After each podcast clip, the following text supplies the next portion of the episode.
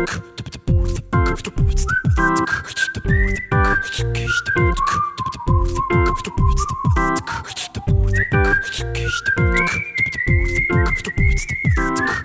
Chris, ich habe Aufnahme gedrückt. Ehrlich? Ja, Kein Scheiß? kein Scheiß. Habe ich gar nicht mitgekriegt. Ja. Was machen wir denn jetzt? Ja, ähm, Wie geht das jetzt? Was ist jetzt? Ich kenne das alles gar nicht mehr. ähm, was? Ähm, du hast einen neuen Laptop, oder? Ja, ja, wollen wir, wollen hab wir, ich. Wollen wir über Technik reden? Oh ja, toller Laptop. Macht Spaß. Galaxy auch, Book. auch das Touchpad?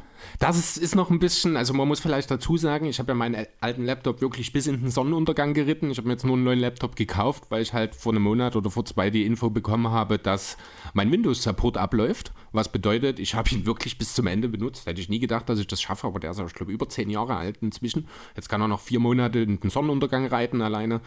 Und ja, technisch hat sich da einiges getan, wenn ich das Touchpad von meinem alten Laptop mit dem hier, von meinem Galaxy Book jetzt, von dem neuen vergleiche dann habe ich doch ein gewisses Frustpotenzial wahrscheinlich in den nächsten ein, zwei, drei Wochen vielleicht noch vor mir, bis ich mich wirklich dran gewöhnt habe, wie ich denn da ordentlich das alles umsetzen kann. Also nicht wundern, wenn ihr mich ab und zu mal jetzt in der nächsten Zeit fluchen hört, dann liegt das einfach daran, dass ich mit meiner neuen Technik noch nicht klarkomme. Aber Chris, soll ich dein Frustpotenzial senken? Bitte. Hey Freunde, herzlich willkommen zurück beim Airball Podcast. Schön. Hallo. Hast du es nicht vermisst? Ach, schon ein bisschen, ja. Und ich bin auch froh, dass du direkt Hey Freunde sagst. Meine sehr geehrten Damen und Herren, herzlich willkommen zurück beim Airball Podcast, dem Podcast für Für euch Cash, von uns. Für euch von uns. Ja, Sommerpause ist vorbei und offensichtlich hat sie uns nicht gut getan, oder? Ach, ich würde sagen, ist eigentlich alles normal, oder? Ja. Also das Dummquatschen wird immer. Was hast du in deiner Sommerpause gemacht, Chris? Ah, ich habe tatsächlich nicht allzu viel gemacht. Also was heißt nicht allzu viel? Ich war natürlich arbeiten. Ich war ja äh, noch ein bisschen handeingeschränkt auch eine ganze Zeit. Bin ich jetzt auch noch ein Stück weit. Das liegt einfach daran, dass es momentan auch nicht so richtig die Möglichkeiten gibt, es einfach restlos ausheilen zu lassen. Ähm, deswegen habe ich versucht, ja, da ein bisschen mich zurückzunehmen. Habe ansonsten doch durchaus auch einiges äh, Zeit jetzt hier auch schon mit meinem neuen Laptop verbracht. Habe ein bisschen, muss mich ja auch wieder an neue Tastenabstände gewöhnen. Deswegen schön ein bisschen tippen, ein bisschen was schreiben. Das habe ich eben ein bisschen vermisst in den letzten Jahren oder ein bisschen weniger gemacht. Vielleicht wird da in Zukunft wieder mal ein bisschen mehr bei auch rumkommen. Ähm, ja, also eigentlich habe ich mich ansonsten mehr kopftechnisch beschäftigt und versucht, ja, mit mir klarzukommen. Also mit mir klarzukommen ist eine blöde Aussage. Also ich habe viel englische Inhalte jetzt auch konsumiert. Ich versuche mich ja ein bisschen neu auszurichten, würde ich fast sagen. Diese vier Wochen, die ich wegen meiner Hand dann auch zu Hause war, die haben mir viele Möglichkeiten äh, gegeben, mal ein bisschen über mich nachzudenken und mal zu gucken, wo es für mich hingeht. Und ich habe festgestellt, das eine oder andere könnte ich ein bisschen anders machen. Und da versuche ich gerade ein bisschen mich in neue Richtungen zu bewegen. Und ich muss ehrlich sagen, der Laptop ist ein, ein guter Ansatz gewesen. Ich wollte gerade sagen, fängst du dich jetzt an, vegan zu ernähren? Ja, darum, also über Ernährung habe ich tatsächlich noch nicht nachgedacht. Wie gesagt, das ist mehr die Kopfgeschichte aktuell, aber ja, vielleicht ist Ernährung auch irgendwann mal ein Thema. Also muss ja vielleicht nicht unbedingt vegan sein, aber ich würde schon sagen, dass das ein Thema ist, was dir wahrscheinlich auch alleine wegen deinem Körper Helfen könnte. helfen ja, könnte. Durchaus. Ja, bei mir, du hast gesagt, du hast nicht viel gemacht. Ich muss sagen, trotz dass ich podcastfreie Zeit habe oder hatte, hat sich nicht so wirklich rangeführt, weil Planung, Planung, Planung. Ja, also das stimmt. Gehen wir mal von dem einen Punkt weg, dass ich ja nebenbei noch in zwei Wochen Freitag oder Freitag in der Woche, sage ich mal so, wenn ihr es hört, ähm, mein DJ-Geburtstag feier, acht Jahre Ja. DJ verdient Dresden, da war auch viel Planung, zumal ja auch die ganze Sache um Radio Havanna jetzt noch hochgekocht ist, das ist sowieso so eine Sache. Ich habe mich noch dran, ich eine Sache, über die ich mich dermaßen aufregen kann, kannst du dich an die Robert Sava-Folge erinnern, wo wir diese Textzeile von 100 Kilohertz vorher dran geschnitten haben? Das war von denen, ne? Oder? Da ist die Textzeile von 100 Kilohertz dabei. Ähm, der Griff an die Oder? Hüfte war nur ein Kompliment und jetzt kam raus, dass der so. ehemalige Bassist aus der Band rausgeflogen ist, weil er genau das gemacht hat, obwohl er diese Textzeile gesungen hat. Und ja, die Band hat reagiert, hat aber Täterschutz begangen und hat dann mit dem Täter weiter eine Bühne gebet, ge geboten. Ja, falsche Entscheidung, muss man nicht drüber reden. Genau. Das ist ein absolutes No-Go. Und dann hatte ich halt meinen, also zum, bei Radio Havanna genau dasselbe, Fisch hat die Vorwürfe, was ja wirklich ein Kumpel von mir ist und das ist halt wirklich schwierig. Also wir haben uns zwar bei den Hosen getroffen, wir haben drei Wörter miteinander gewechselt, einfach weil ich wusste auch nicht, wie ich mich verhalten soll, weil es für mich Ja. abartig ist, was er gemacht hat. Also wer will, kann sich das, wenn er, das findet man ganz schnell im Internet.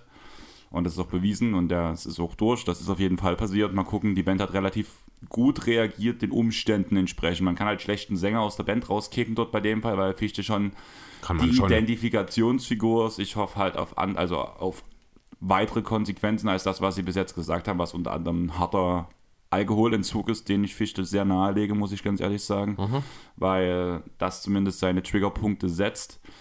Das ist keine Ausrede, Alkohol oder andere Drogen sind nie eine Ausrede Nee, für solche richtig. Sachen, aber man kann zumindest seine Triggerpunkte minimieren und bei Fichte ist das ganz klar einer, deswegen war das so eine Sache, mit der ich mich auch während meiner DJ-Geburtstagsvorbereitung auseinandersetzen musste, weil auf dem Plakat eine Textzeile von Radio Havanna war Oh. weshalb ich das nochmal abändern musste. Und ich sag mal so, ich bin glücklich darüber, dass es jetzt rauskam. An dem Tag, wo es rauskommt, auf den Tag, ein Monat später, also jetzt im September, habe ich einen Tattoo-Termin. Ah, okay. Coole Kids haben kein Vaterland. Und das ist eine Textzeile von Radio Havana. Und ich habe direkt erst einmal Tätowierer angeschrieben, wir müssen das ändern. Müssen was anderes machen, ja. Ja. Idee steht schon und ich bin schon sehr zufrieden damit. Die Textzeile wird sein, wenn so viele schweigen, müssen wir noch lauter schreien. Ja. Und im Hintergrund, so wie in Schattierungen, sollen die Hashtags sein: No Racism, No Fashion, No Sexism, No Violence, No War, No Hate. Klingt nach viel Platz, den du dafür einplanst. Nö, ist gut. Also dadurch, dass ja die Hashtags wirklich bloß wie als Schattierungen gesetzt sein sollen, Okay. müsste das einigermaßen funktionieren. Außerdem weiß Till, welche Größe, also wie viel Platz er hat, soll halt hier für dich, also so auf dem Unterarm sein. Und also gegenüber von meinem Hosentattoo. Und Till weiß die Größe, Till weiß, wie mein Arm aussieht.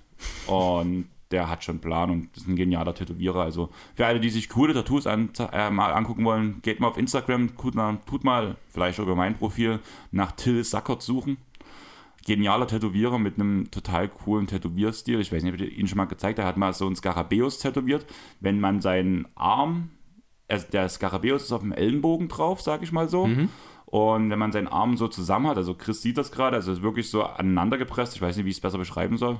Nur wenn du den Unterarm eben ranziehst. Genau. Ja? Ist das ein Skarabäus, normal, wie man halt kennt, wie man zum Beispiel auch in Pyramiden gezeigt hat. Ja. Und wenn der die Person den Arm aufzieht, dann öffnen sich die Flügel.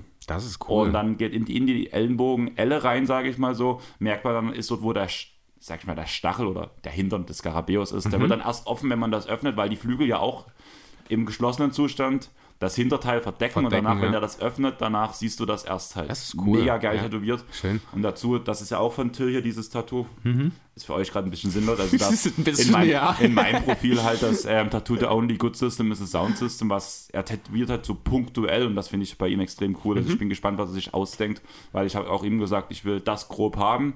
Alles andere, Stil und alles, mach was du denkst, ich vertraue dir zu 100%. Okay. Ja, sonst, mal abgesehen vom DJ, haben wir die Season Previews vorbereitet, beziehungsweise habe ich da sehr viel Zeit reingesteckt. Weil was wird passieren, Chris? Heute reden wir über unsere beiden Lieblingsteams. Wir machen quasi ein Remake von Folge 1. Ja. Ich würde es auch eigentlich gern so nennen, wenn ich ehrlich sein soll. Also mein, mein Arbeitstitel ja auch für meine Dokumente ist Folge 1 Remake. Ja, was, auf was ich halt raus wollte, wir haben halt für jedes Team, also wir werden nicht jedes Team bis zum Saisonende vor, also bis zum Saisonbeginn vorstellen, aber wir haben uns halt für verschiedene Teams entschieden, beziehungsweise habe ich mich für die Teams entschieden und du hast gesagt, ja, mach mal. Jo. Ich habe bei dem einen oder anderen gesagt, will ich nicht. Bei Das was? hat doch, nur die Bugs zum Beispiel, habe ich gesagt. Jetzt war Ja, jetzt erst ja. vor kurzem, aber ich war auch, ich glaube, vorher hat man schon, ist auch egal. Letzten Endes, ich bin froh, dass du es gemacht hast. Das hat mir eben auch so ein bisschen die Luft gegeben für das, was ich dann eben vorhin schon angerissen habe.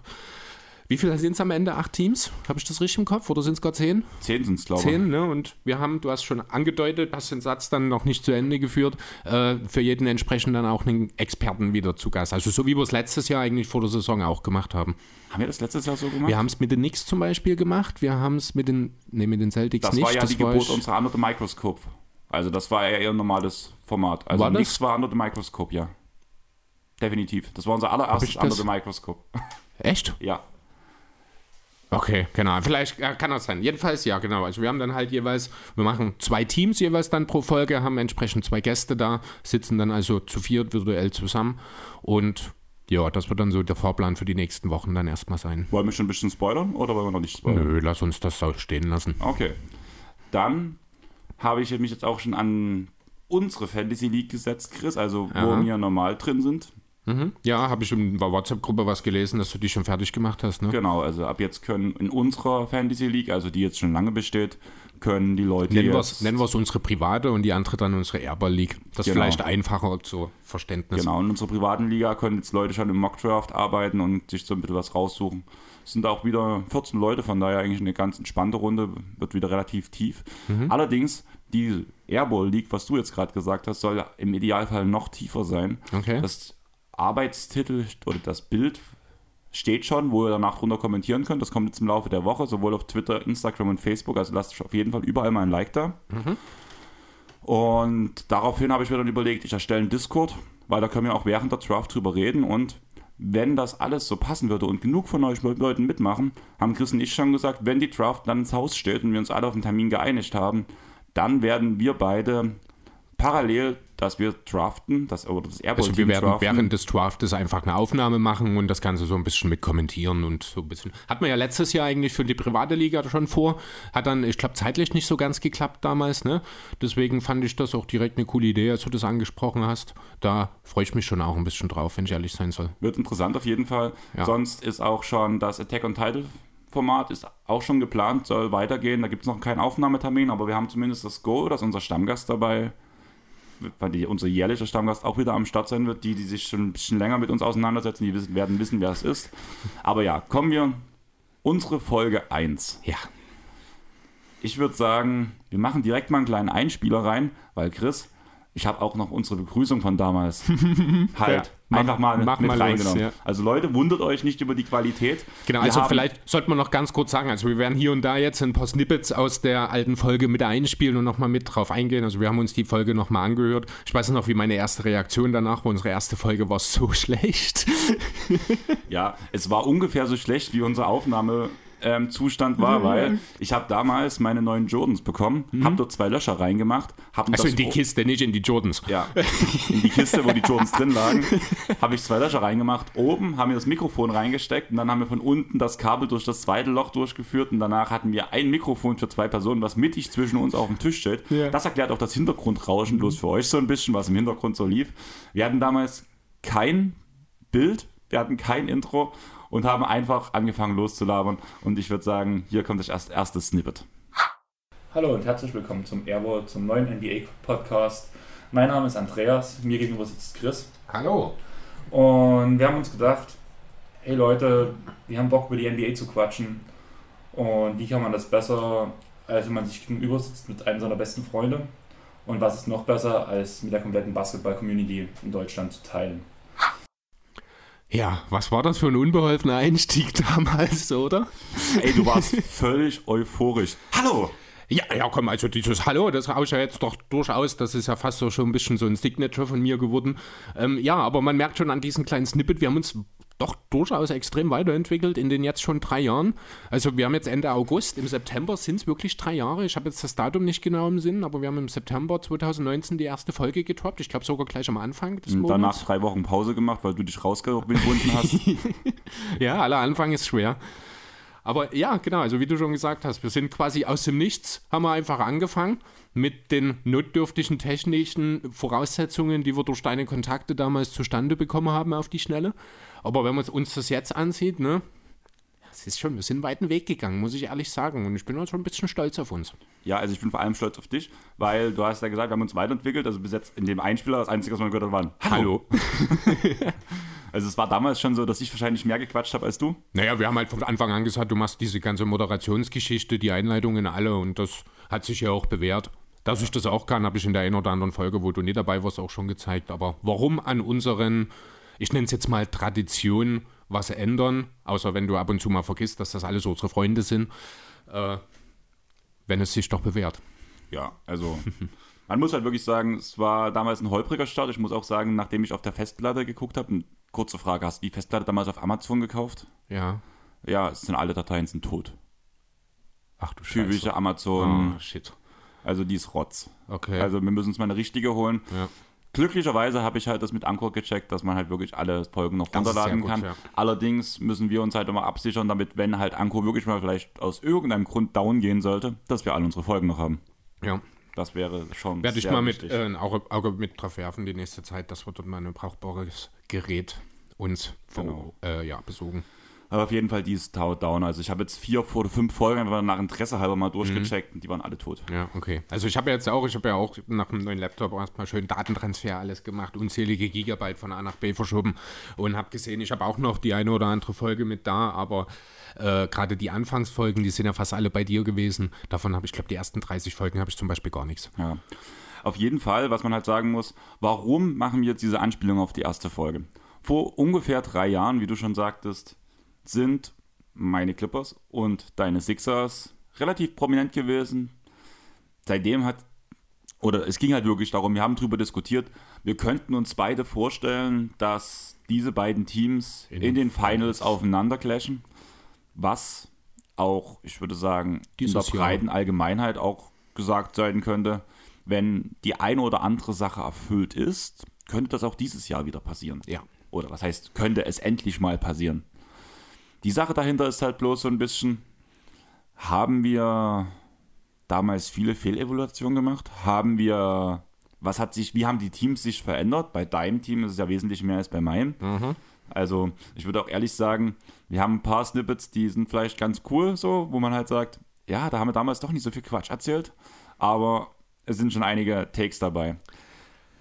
Ja, also genau, also viel hat sich verändert. Das ist ja gerade das Jahr gewesen, wo sich gerade in Philadelphia viel verändert hat, rund um die Jimmy Butler, seine Trade-Geschichte. Ihr habt bei den Clippers äh, den großen Jackpot mit Kawhi und Paul George gelandet. Ich kann mich jetzt noch an die Reaktion von Patrick Beverly in seinem Restaurant, also das liest, äh, erinnern. Ja, ich habe die Meisterschaft gewonnen. Paul George und Kawhi Leonard kommen zu mir.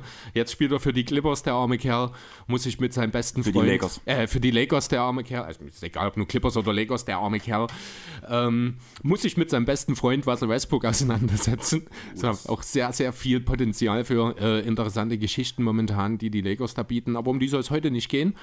Tatsächlich habe ich einen ganz kleinen Punkt, wo wir Also- ganz kurz auf die Sache eingehen. Kommt mit Sicherheit. Ich weiß auch nicht, ob wir vielleicht ganz kurz nochmal die KD-Sache bloß anreißen wollen, weil es halt jetzt auch vorbei ist. Denn ich muss ehrlich sagen, ich habe mich unheimlich gefreut, als ich diese, ich glaube von, was von Sean Marks, diese Pressemitteilung, wo man halt dann, wo es dann hieß, wir haben uns zusammengesetzt und wir Das haben, kam von Joe Tsai, War das ich, doch direkt. vom Eigentümer von Joe Tsai.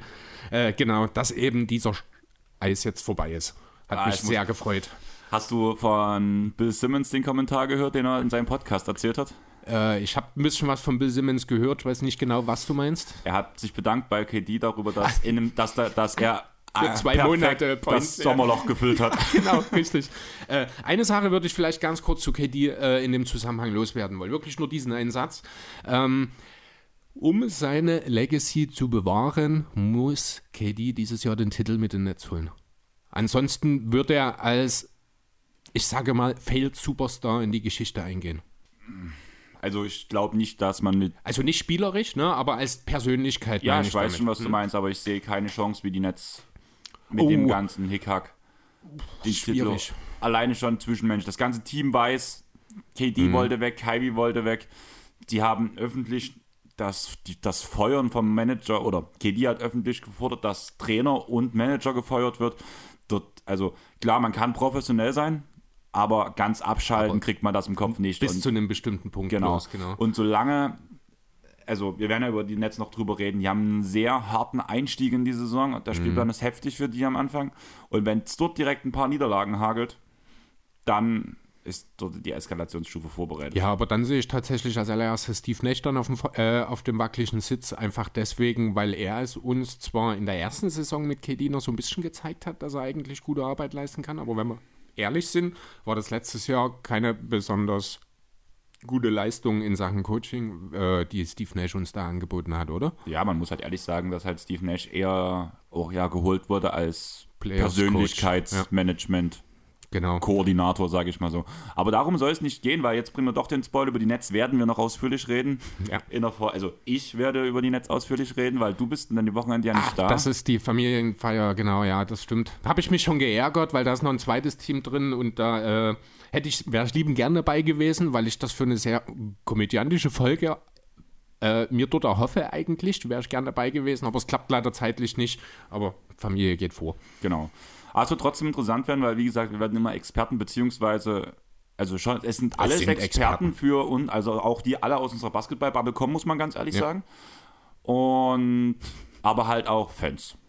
Ja, so wie wir halt. sagen. Genau. Also würde ich jetzt einfach mal, also ich würde auch dich als Clippers und mich als Sixers-Experten sehen, wenn wir jetzt mal irgendwo anders zu Gast wären zu dem Thema oder so. Und genau so haben wir die Leute eben auch eingeladen. Genau. Also, wenn ihr uns nicht leiden könnt, dann werdet ihr vielleicht auch unsere Gäste nicht leiden können. wobei, einige Folgen, wobei halt einige Leute halt auch sehr gutes Potenzial haben, dass es eine sehr, wie du schon sagst, humoristische Folge wird. Also Ja. gerade freue ich mich auf zwei aus der jeden Tag NBA-Bubble, die dabei sein werden. Ich glaube, das wird eine ganz lustige Kombination werden. Es wird interessant auf jeden Fall. Aber ja, wollen wir starten? Wir haben damals mit den Sixers angefangen Mhm. Das ist und richtig. deswegen würde ich dich darum bitten, dass du auch heute mit den Sixers anfängst Mhm. und wir müssen uns gegenseitig einen Gefallen tun.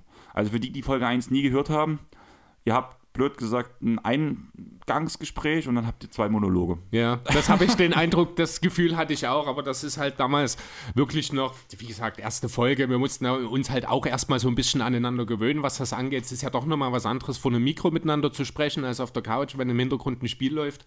Ich finde, das haben wir ganz gut hinbekommen. Aber ja, lass uns vielleicht nicht zwei Monologe diesmal draus machen. Das hatte ich auch. Ich habe äh, es im Auto gehört mir. Ich habe mir dann bloß schnell Screenshots gemacht von den Zeiten, äh, die, hier, die wir mit einspielen wollen.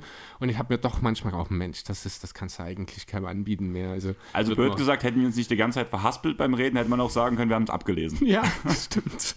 Gut, aber reden wir kurz über die Sixers. Also, was haben die Sixers letzte Saison gemacht? 51 Spiele haben wir gewonnen letzte Saison, hat für Platz 4 im Osten gereicht, sprich Heimvorteil in der ersten Runde.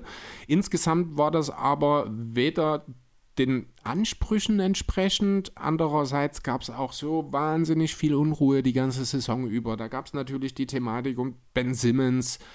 Da gab es diese ständigen Gerüchte um James Harden, die sich dann mit der Trade Deadline, ich habe damals die Bombe platzen lassen, habe die kurze Rapid Reaction gemacht. Ich sehe das mittlerweile nicht mehr ganz so dramatisch wie damals. Allerdings muss mir Harden auch immer noch beweisen, dass er noch der Harden ist, der dieses Team wirklich auf diese Stufe bringen kann.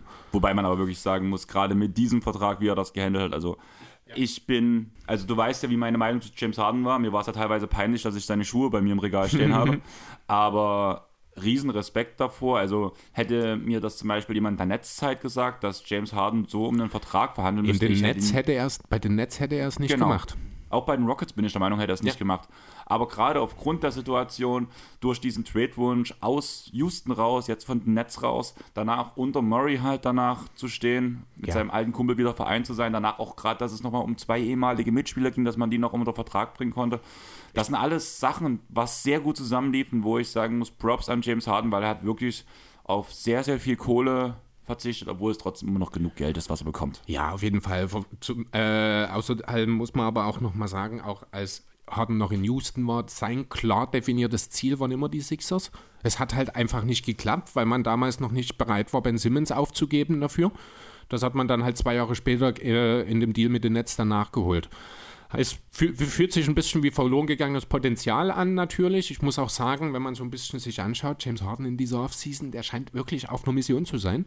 Aber- der ist so austrainiert, wie ich ihn noch nie gesehen habe. Ja, hast du das Video mit seinem Geburtstag gesehen? Äh, nee, ich glaube Er hat nicht. auf einer Yacht gefeiert und hat seine Geburtstagstorte aus dem, auf, ins Wasser geschmissen. wirklich? Ja. Das habe ich wirklich nicht gesehen, geil. Nee, also James Harden weiß, was die Stunde geschlagen hat. Er weiß, äh, er ist natürlich auch nicht mehr der Jüngste. Er will den Titel und ich kaufe ihm das mittlerweile auch vollkommen ab, dass er alles dafür tut.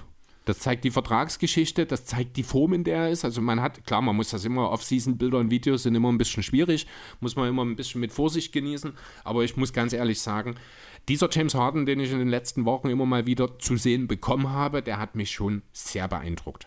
Aber kommen wir noch mal äh, kurz zurück zur letzten Saison. Ich will das nicht unnötig ausbauen, aber äh, noch ganz kurzer Blick auf die Playoffs. In der ersten Runde ging es dann gegen die Raptors mit ihrer unheimlich ekligen, langarmigen Line-Up, die erwartungsgemäß den Sixers extrem Probleme bereitet hat. Am Ende war der Unterschied einfach, dass die Raptors keinen Sender hatten, der mit dem Beat umgehen konnte.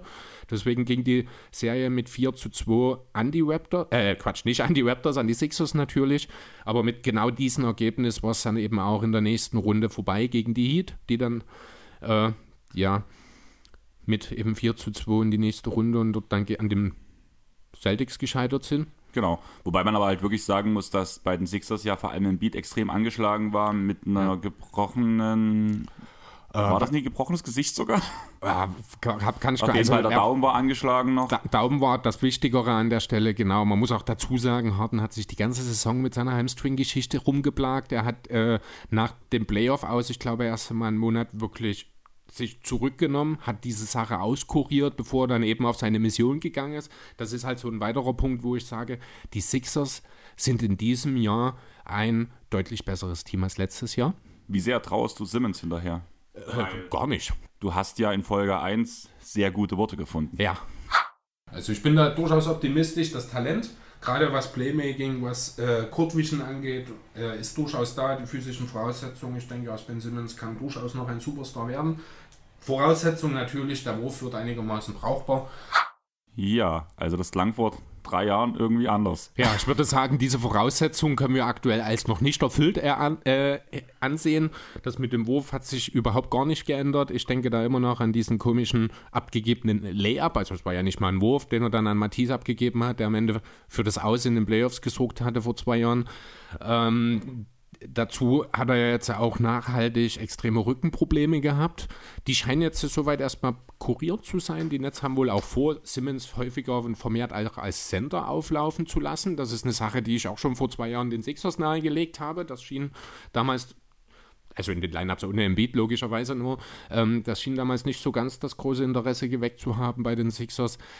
Ja, was machen wir jetzt aus Ben Simmons? Ist, kann er immer noch? Also die Sache mit dem Talent, da stehe ich nach wie vor dahinter. Vom Talent her ist Ben Simmons absolut in der Lage, die Liga zu dominieren. Aber hat er wirklich ein Superstar-Talent? Ja. Bin ich nach wie vor das Talent. Es gibt ja, abgesehen vom Wurf, nichts, was er nicht kann. Er ist ein überragender Verteidiger. Ich bin immer noch der Meinung, er ist einer der drei besten Verteidiger der Liga. Er ist einer der fünf besten Playmaker der Liga. Er ist für seine Rolle, also als primärer Ballhändler, wahrscheinlich der beste Rebounder auf seiner, in seiner Rolle. Ähm, sammelt ohnehin auch äh, entsprechend ja, die weniger auffälligen Stats, sagen wir Steals, sagen wir Blocks, er geht hinter Loose Balls her, unvergessen seine drei Steals in der letzten Minute in dem einen Spiel, was er dann noch gedreht hat. Ich habe den Gegner gerade nicht mehr auf dem Schirm. Ähm, er ist ein Difference Maker, ohne Frage. Und ähm, ja, es, ist, es geht einfach nur darum, die Rolle zu finden für ihn, in der er sich wohlfühlt, in der er das Selbstvertrauen, Selbstbewusstsein, das ihm halt gerade in Sachen Abschluss offenbar komplett in Philadelphia verloren gegangen ist, das wieder aufzubauen. Und wenn Steve Nash das schafft, dann halte ich Ben Simmons für einen gnadenlos guten Fit in einem Team und Durant und Irving. Ja, also soweit gebe ich dir auf jeden Fall recht, aber deswegen sage ich nicht, dass er für mich ein Superstar ist. Nicht in diesem Und Team. beziehungsweise, dass er das erreichen kann. Ich muss ganz ehrlich sagen, aufgrund der Wichtigkeit des Wurfes in der heutigen Liga hat halt Ben Simmons einfach aufgrund dieser Sache schon nicht das, das Potenzial, ein Superstar zu werden. Weil ja, wir, klar, wir haben Jannis, aber Jannis arbeitet auch prinzipiell an seinem Wurf, Das sieht der wesentlich Punkt, besser ja. aus und Jannis ist einfach mal ein Freak, der Creek Freak halt, wo man halt sagen muss, er hat halt Voraussetzungen, die einfach kein anderer Mensch auf der ganzen Welt hat, muss man ganz ehrlich sagen. Wobei ich fairerweise sagen muss, entschuldige, wenn ich dir da ins Wort falle, aber man merkt schon, es ist kein Monolog. ähm, ich finde von den Anlagen her, von der Grundidee, wie man das Spiel spielen sollte, wenn man eben einen Janis oder einen Simmons hat, dann unterscheiden die sich nicht so sehr. Du baust das Team um ihn herum Genau. eigentlich gleich auf. Ähm, der Unterschied, du hast schon angesprochen, Janis hat über Jahre exzessiv an seinem Wurf gearbeitet. Er ist immer noch kein guter Schütze, aber er wird mittlerweile respektiert und er kann dir auch mal vier von sieben geben in dem Spiel. Äh, während Ben Simmons dir vielleicht einen Versuch gibt. Und das ist der entscheidende Unterschied. Und dort aber, äh, das ist halt die Frage, kann Nash das so umsetzen, dass das keine große Problematik ist? Oder kann er vielleicht sogar Simmons ein gewisses Selbstbewusstsein einimpfen und ihm einfach sagen, mach einfach, ne? Wie es, äh, ich glaube, Rivers irgendwann mal gesagt hat, ich möchte von ihm wenigstens ein Dreier pro Spiel. Er hätte das vielleicht nicht laut sagen sollen in einem Mikrofon, aber ich fand, die Idee dahinter war auf jeden Fall die richtige. Ja, die Idee war die richtige, aber es hat halt einfach nicht geholfen, muss ich sagen. Und deswegen glaube ich auch nicht jetzt nach der Zeit, dass es halt Es wird, also ich glaube auch nicht, dass der Wurf noch kommt. Dafür ist es jetzt, ich meine, andererseits, er ist auch trotzdem erst 4 oder 25, er hat noch viel Zeit, um sich zu entwickeln. Für Ähm. mich ist der beste Vergleich eigentlich, muss ich gerade sagen, deswegen sage ich halt kein Superstar-Talent, aber kann halt wirklich der zweit- bzw. drittbeste Spieler in einem Championship-Contender sein, ist Andrew Wiggins. bringe ihn ins richtige Umfeld, lass ihn auf einmal effizient werden und auf einmal kann, Simme, äh, kann Wiggins genau seine Stärken ausspielen, die er am College gezeigt hat, die er bei den Timberwolves nie mach, äh, beweisen konnte und hat, er kommt in den richtigen Fit. Und wir haben darüber diskutiert, es gab ja sogar Stimmen während der Finals, wo halt Wiggins diese paar atemberaubenden Spieler, ob man nicht sogar Wiggins den Finals MVP geben sollte, was totaler Quatsch war im Endeffekt, aber trotzdem finde ich die Situation sehr vergleichbar. Ähm, sehe ich ein kleines bisschen anders, einzig und allein schon deswegen, weil Wiggins in Golden State gezeigt hat, dass er eben kein Star ist, sondern ein elitärer Rollenspieler. Wäre in Simmons immer noch, wenn man um ihn aufbaut, das ist ja das Thema und deswegen hätte ich ihn eigentlich auch gerne in Houston gehabt mit dem Harden Trade, weil Houston wäre die perfekte Situation für ihn gewesen damals. Du nimmst Simmons als dein Anker, du gibst ihm entsprechend Spacing drumherum, du gibst ihm die Freiheiten. Und dann bin ich sicher mit seiner Athletik, mit seinem Tempo, mit, seiner, mit seinem extrem hohen Basketball-IQ, den er ja mitbringt, er könnte der Nummer 1 Option im richtigen Team sein und damit für Furore sorgen und vielleicht nicht für einen ultimativen Contender, aber zumindest für ein Team, das mehr als nur die erste Playoff-Runde erreicht. Hm. Also ich würde auch jetzt in, in einer idealen Situation, sage ich mal, wo diese Simmons Kopf- und Rückenprobleme nicht existieren, sage ich mal, ne? aber, aber diese Wurfthematik weiterhin Bestand hat, würde ich Simmons immer noch über Donovan Mitchell nehmen. Okay, nein. Nein. Ja, das ist natürlich verwässert, weil diese ideale Simmons-Situation hat es einfach nie gegeben. Deswegen ist es rein ja, aber theoretisch. Auch so hat einfach ähm, ben, äh, ein Donovan Mitchell das ein besseres Skillset, um darum zu bauen. Deswegen würde ich mich mehr Fällen für Mitchell entscheiden als für Simmons. Ja, da kann man unterschiedlicher Meinung sein. Spielt am Ende auch keine waren Rolle. Wir, waren wir in der ganzen Ben Simmons-Thematik noch nie. Einer, waren wir jemals einer Meinung? ja, wir sind uns beide einig, dass halt mein Man Crush real ist. Ähm, ja, aber gut, das soll es dann auch zu Simmons sein, denn statt Simmons steht jetzt eben James Harden da und natürlich ist auch ein Tyrese Maxey dort sehr hilfreich, um das Ganze funktionieren zu lassen. Ähm, ist am Ende ein Upgrade, muss man ganz klar sagen. Harden über Simmons, aber ja, ich weiß nicht. Also Simmons kann, ich, ich bleibe dabei. Also ich halte immer noch, äh, bin immer noch der Meinung, Simmons kann dort sehr viel, wenn er eben das richtige Umfeld hat, wenn er da das Vertrauen bekommt, kann er eigentlich noch sehr viel reisen, wie ich finde. Man muss halt ehrlich sagen, also das ist das, was ich Simmons am meisten zugute halte. Er hat vor allem einen Spieler bei euch im Kader extrem hervorgehoben. Matisse. Und Genau. Ja, kommen wir später noch dazu. Gut, weil genau die Verpflichtung, die ihr jetzt in der Offseason gemacht habt, sei es sogar vor der Trading Deadline mit die, äh, die Anthony Melton, das sind halt genau diese Spielertypen, die Matisse, glaube ich, wieder spielbar machen. Ja. Genau, also da kommen wir auch dazu, da haben wir ja auch noch ein Snippet von damals. Matisse war vor drei Jahren Rookie, da habe ich mich ein bisschen kritisch zu ihm geäußert, nicht wegen dem Spieler an sich, sondern wegen dem Spielertypen, den man in das Team gedraftet hat, ich glaube. Wollen wir es gleich einbauen, wenn wir einmal dabei sind? Ja, okay, let's go. Ob man dann zwingend einen Spieler sich picken muss, der zwar für seine überragende Defense bekannt ist, aber nicht unbedingt dafür, den offenen Wurf zu treffen, darüber kann man diskutieren. Muss man aber nicht. Ja, kann man aber tatsächlich immer noch. Also, ähm, wenn wir ehrlich sind, viel hat sich nicht getan, wenn man sich das Spiel von Matisse so anschaut, auf den ersten Blick, wohlgemerkt.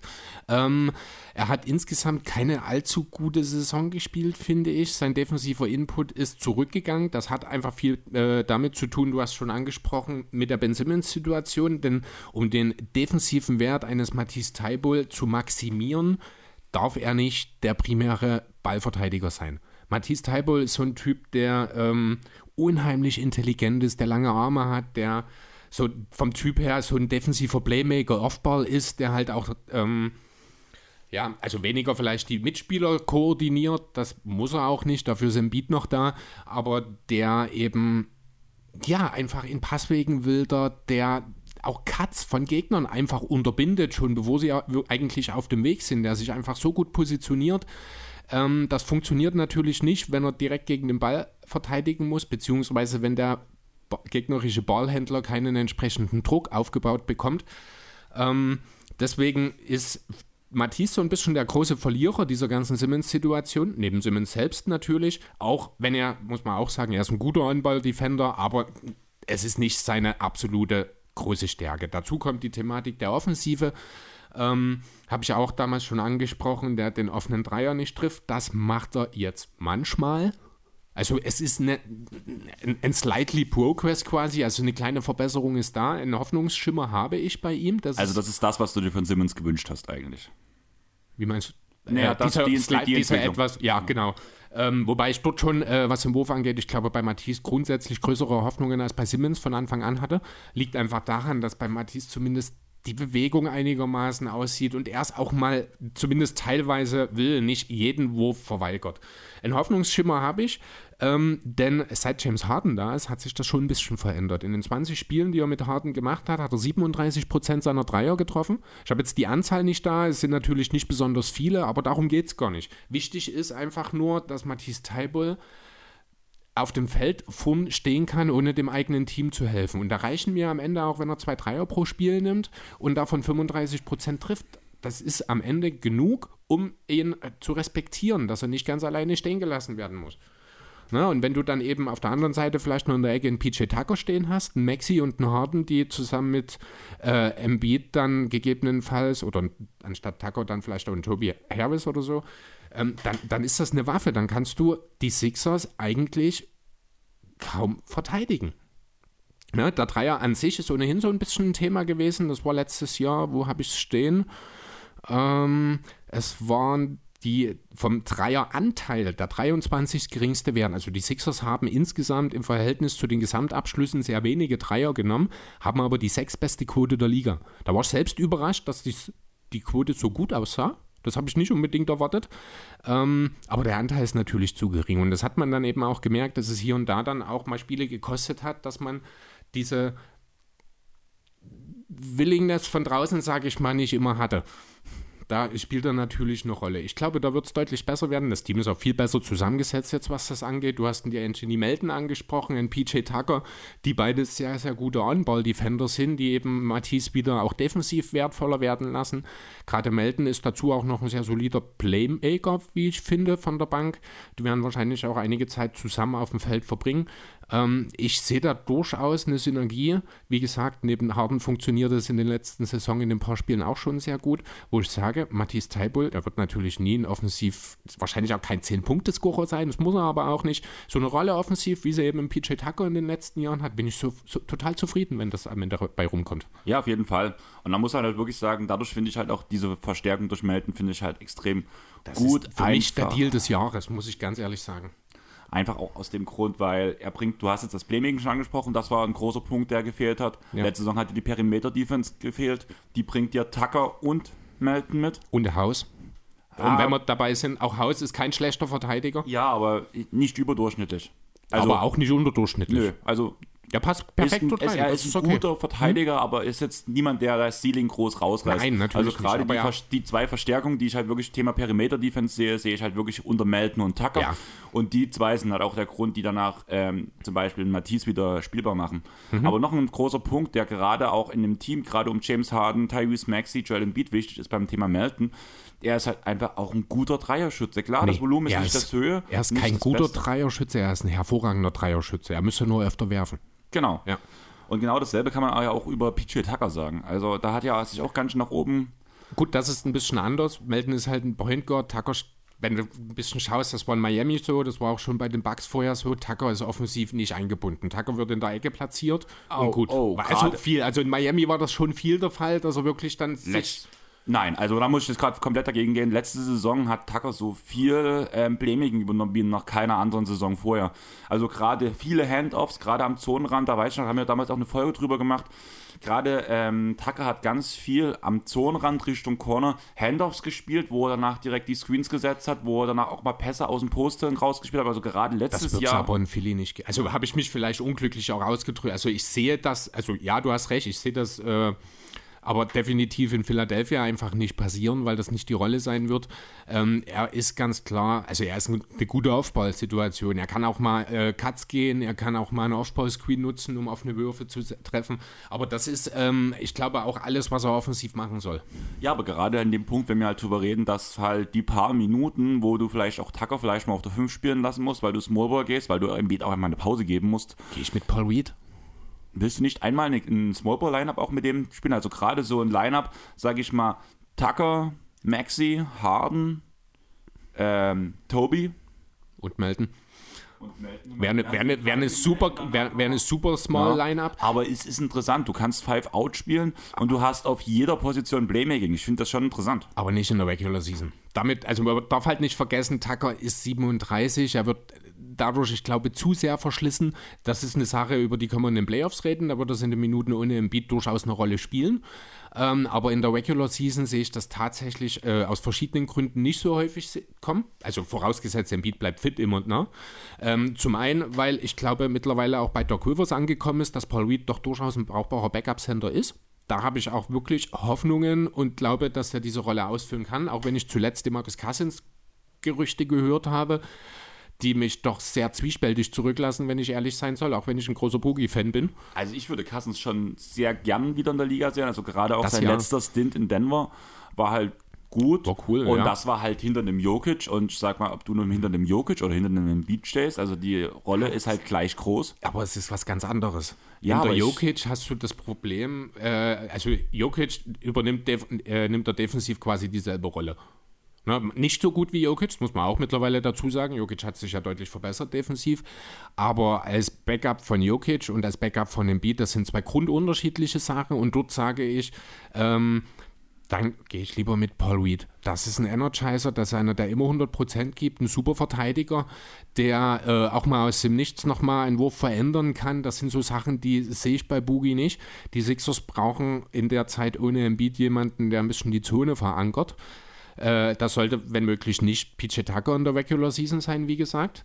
Und das sollte meines Erachtens nach auch nicht Boogie Cousins sein. Aber ich gebe dir grundsätzlich recht, ich würde ihn auch gerne in der Liga sehen, aber nicht im Philly. Ja, ich würde es schon interessant finden, muss ich sagen, mit Philly.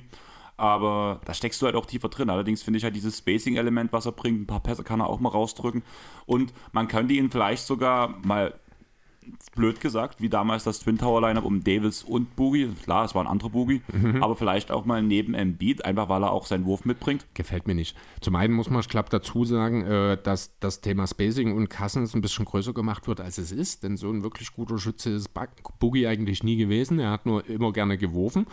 Ähm, zum anderen, ähm, ich, mir gefällt das einfach. nicht. Ich finde, dass. Vielleicht bin ich dort auch, was Paul Reed angeht, ein bisschen zu sehr mit der Fanbrille unterwegs. Das kann ich nicht ausschließen. Aber ich, ich bin einfach gewillt und hoffe inständig, dass er seine Chance bekommt. Sollte das nicht funktionieren, können wir gerne im Laufe der Saison nochmal drüber reden, ob wir irgendwie was re regeln können. Aber ich möchte Paul Reed in der Rolle hinter Embiid sehen, wie er wächst, wie er diese 12 bis 15 Minuten, die das pro Spiel wahrscheinlich maximal werden, also wahrscheinlich nicht mal werden werden, werden, werden, sehr schön. Ähm, das ist mir wichtiger. Und da kommen wir auch zum nächsten Punkt. Philly muss mehr Pick and Roll spielen. Ja, und auch da kommt wieder äh, das Thema des Centers mit in, äh, ins Spiel. Natürlich kann Boogie Cousins Pick and Roll spielen, aber er ist halt auch nicht mehr so schnell und so beweglich, wie er das vor ein paar Jahren war. Sein Pick and Roll ist eigentlich größtenteils, würde ich behaupten wollen, zu einem Pick and Pop verkommen. Während ein Paul Reed mit allem, was er hat, in die Zone geht und notfalls auch mal einen Verteidiger umschmeißt. Ne? Und das ist, das will ich sehen. Ich will jemanden sehen. Es ist Philly, Alter. Das ist eine Kämpferstadt. Ich will hier keine. Sorry, also wie gesagt, ich liebe Boogie Cousins, aber ich will den nicht im Philly sehen. Das gefällt mir nicht. Die Idee ist mir, äh, gefällt mir nicht. Und wenn du Spieler wie Harden und, mit, und Maxi hast, dann musst du grundsätzlich, Philly ist äh, nicht sehr viele Pick and Rolls, also das ist ja schon fast eine Tradition in Philadelphia, dass man äh, nicht viele Pick and Rolls spielt. Mittlerweile ist man dort im Anteil auf, im Mittelfeld mit, also der 17. größte Anteil ähm, aus Scoring aus dem äh, wo ist es? Achso, genau, aus dem äh, Guards, sogar Platz 11 ligaweit im Anteil, wenn die Abschlüsse von Embiid meistens dann aus dem Pick and Roll oder aus dem Pick and Pop dann halt auch mal von Harris oder so kommen. Ich finde, das muss mehr sein. Mit Spielern wie Maxi und Harden nimmst du den äh, die große Schwäche und dann hast du den Punkt, da will ich, in diesem Pick and Roll will ich keinen Cousins sehen, da will ich Embiid sehen, da will ich Harris sehen, da will ich vielleicht auch mal einen Young oder einen PJ Tucker und Pick and Pop laufen sehen, aber kein ähm, Boogie Cousins. Okay, du hast gerade drei wichtige Spieler aus dem Team angesprochen. Ich habe jetzt zu allen drei Spielern jeweils eine Frage und du musst mir sagen, wo, wo du sie ungefähr siehst, ob Okay. du es realistisch siehst oder nicht, in Bezug auf nächste Saison. Tyrese Maxey, All-Star-Potenzial. Kommen wir später noch dazu. Gut, sehr gut. Für Cage wieder so top los. Aufgrund, dass ja in der ganzen Liga gefühlt alle Verletzten gerade wieder da sind, Mhm. Außer Chad Holmgren, kann man ja auch kurz ansprechen, Season Ja, Ending. bitter ärgerlich bei einem tut mir- Pro-M-Spiel. Das ist richtig, richtig böse. Vor allem hast du die Umstände davon mitbekommen, äh, wie, was meinst du? mit der Halle. Nee. Das war ja in Seattle und ein Haufen Spieler haben sich ja bereit erklärt, ja, wir kommen nach Seattle, weil, wir, weil Seattle ist eine Basketballstadt. LeBron James hat ja auch zum Beispiel Mhm. Ja. gespielt. Das ist ja genau bei der Aktion angeblich passiert, wo äh, LeBron blocken wollte. Okay. Und die Halle in Seattle war nicht dafür ausgelegt, für diesen Massenauflauf, was war. Und deswegen gab es eine extrem hohe Luftfeuchte und das Parkett Das war rutschig. natürlich rutschiges Parkett dann, ja. Okay, das ist natürlich sehr ärgerlich. Da muss der Organisator dann natürlich schon sich die Frage stellen, ob das so war. Was ich gesehen habe, äh, was ich sehr lustig fand, auch nach einem Dank von LeBron, hat irgendwie versucht, ein Fan ein High Five mit ihm zu machen. Total geil. Erstmal LeBron, in erster Intention will er schon zuschlagen. Also die High Five äh, beantworten, nicht zuschlagen mit der Faust natürlich. Merkt dann aber selbst, oh Gott, das mache ich jetzt lieber nicht, denn dann kommt der nächste wieder und dann kommt der nächste und in dem Moment kamen sofort vier Securities auf diesen Fan zu und haben ihn wieder an die Seite geschoben. Also da hat man schon auch gemerkt, das war was Besonderes in Seattle. Das war wirklich speziell in dieser Situation. Ja, aber auf jeden Fall war halt durch die Organisation echt schlecht. Und danach halt Ja. gerade in so einer Sache, dass noch der Chat auch noch raus ist. Ich muss ehrlich sagen, für meine Keeper League war das eigentlich so einer meiner. Ich bin ja immer noch so ein bisschen im Rebuild, habe mittlerweile ein gutes Grundkonstrukt, sage ich mal so, um langsam mal Richtung Playoffs zu gehen. Aber allerdings wollte ich eigentlich noch ein Jahr warten Okay. und mir noch wirklich ein Big Man, sage ich mal so, auf den ich halt aufbauen kann. Sage ich mal, hätte ich jetzt Chat, wenn ich jetzt ihn nehme, mal gucken, wie weit er fällt. Ich, durch die Verletzung wäre es halt, finde ich es interessant. Aber eine ja. Kombina- ein Grundkonstrukt bei einer sieben Keeper-Mann-Liga, also wo du sieben Spieler hältst und du hast Edwards, du hast Zion und du hast Chad Holmgren, ist das schon eine sehr gute Grundlage. Ja, das Also- ist eine gute Basis, auf Ja. jeden Fall. Von daher bin gespannt, was daraus wird und wie ich mich dieses Mal entscheiden werde, wer das nächste junge Piece bei mir sein wird. Aber ja, ich habe gerade gesagt, viele Verletzte kommen zurück. Ja.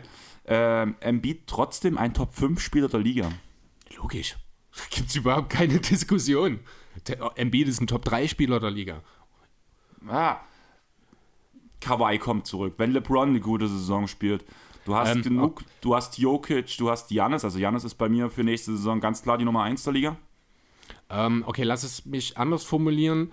Top 3 in Bezug auf die Bedeutung für das Team. Ich glaube, die Clippers wären ohne, also die Differenz zwischen mit und ohne ist bei Kawhi geringer als bei Embiid. Ja. Ist bei Jannis wahrscheinlich und bei Jokic gleich. Das sind auch die drei, die ich meine. Also ich bin bei Regular Season weitestgehend. Genau. Ja, Playoffs müssen wir immer noch mal ein Genau. bisschen anders sehen. Äh, über LeBron James, glaube ich, muss man langsam nicht mehr in diesen Zusammenhang. Er wird natürlich weiter extreme Dann Zahlen Durant. liefern.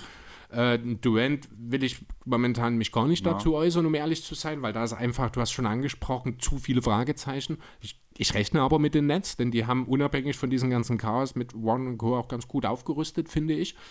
Ähm, aber ja, und ich gehe wahrscheinlich auch, da werden wir in den zukünftigen Folgen irgendwann mal drüber reden, wieder mit Embiid als MVP. Okay. Ja, also war halt so ein Gedanke, den ich halt hatte, Mhm. weil ich finde, Top 5 ist schon diskussionswürdig, zumindest aufgrund von den ganzen Spielern, die zurückkommen. Ja, also Top 5 auf jeden Fall, über Top 3 können wir vielleicht diskutieren, aber weiter sollte er nicht fallen. Nein, auf, keinen, Fall. Also bei mir ist es halt dieser Dunstkreis, ist er jetzt vielleicht 4, 5, 6 so ungefähr. Das ist so, wo ich ein Beat so sehe. Mhm. Je nachdem, wie halt man auch die Rollen auslegt, sage Ja. ich mal. Aber ich finde halt, dass zumindest, also diese Top 5 ist zum Beispiel auch in Bezug auf MVP-Wahl zum Beispiel, dass halt ein Spieler wie Kawhi hat halt größere Chancen, finde ich, aufgrund einfach auch des Skillsets also ich rein vom Prinzip MVP zu werden. Allerdings hat Embiid in den letzten Jahren gezeigt, dass er mit seinem Skillset so dominieren kann. Lass mich äh, den zweiten Teil unserer Folge ein klein wenig vorgreifen und dir sagen, Kawhi Leonard wird nie MVP. Ja, das weiß ich selber. Gut. Also ich habe auch ähm, sehr Ja. viel jetzt gerade wieder, also Clippers-Kreise gehört und habe halt auch viele Mhm. Podcasts, also drei Stück alleine aus dem Clippers-Kreis direkt gehört und alle sind sich einig, dass ähm, Kawhi eine Minute-Restriction bekommt. Ja, mit Sicherheit. Von daher ist Irgendwas in raus. Richtung. Aber ich meine halt bloß, danach hast du noch einen Jason Tatum zum Beispiel, der ja auch, Mhm.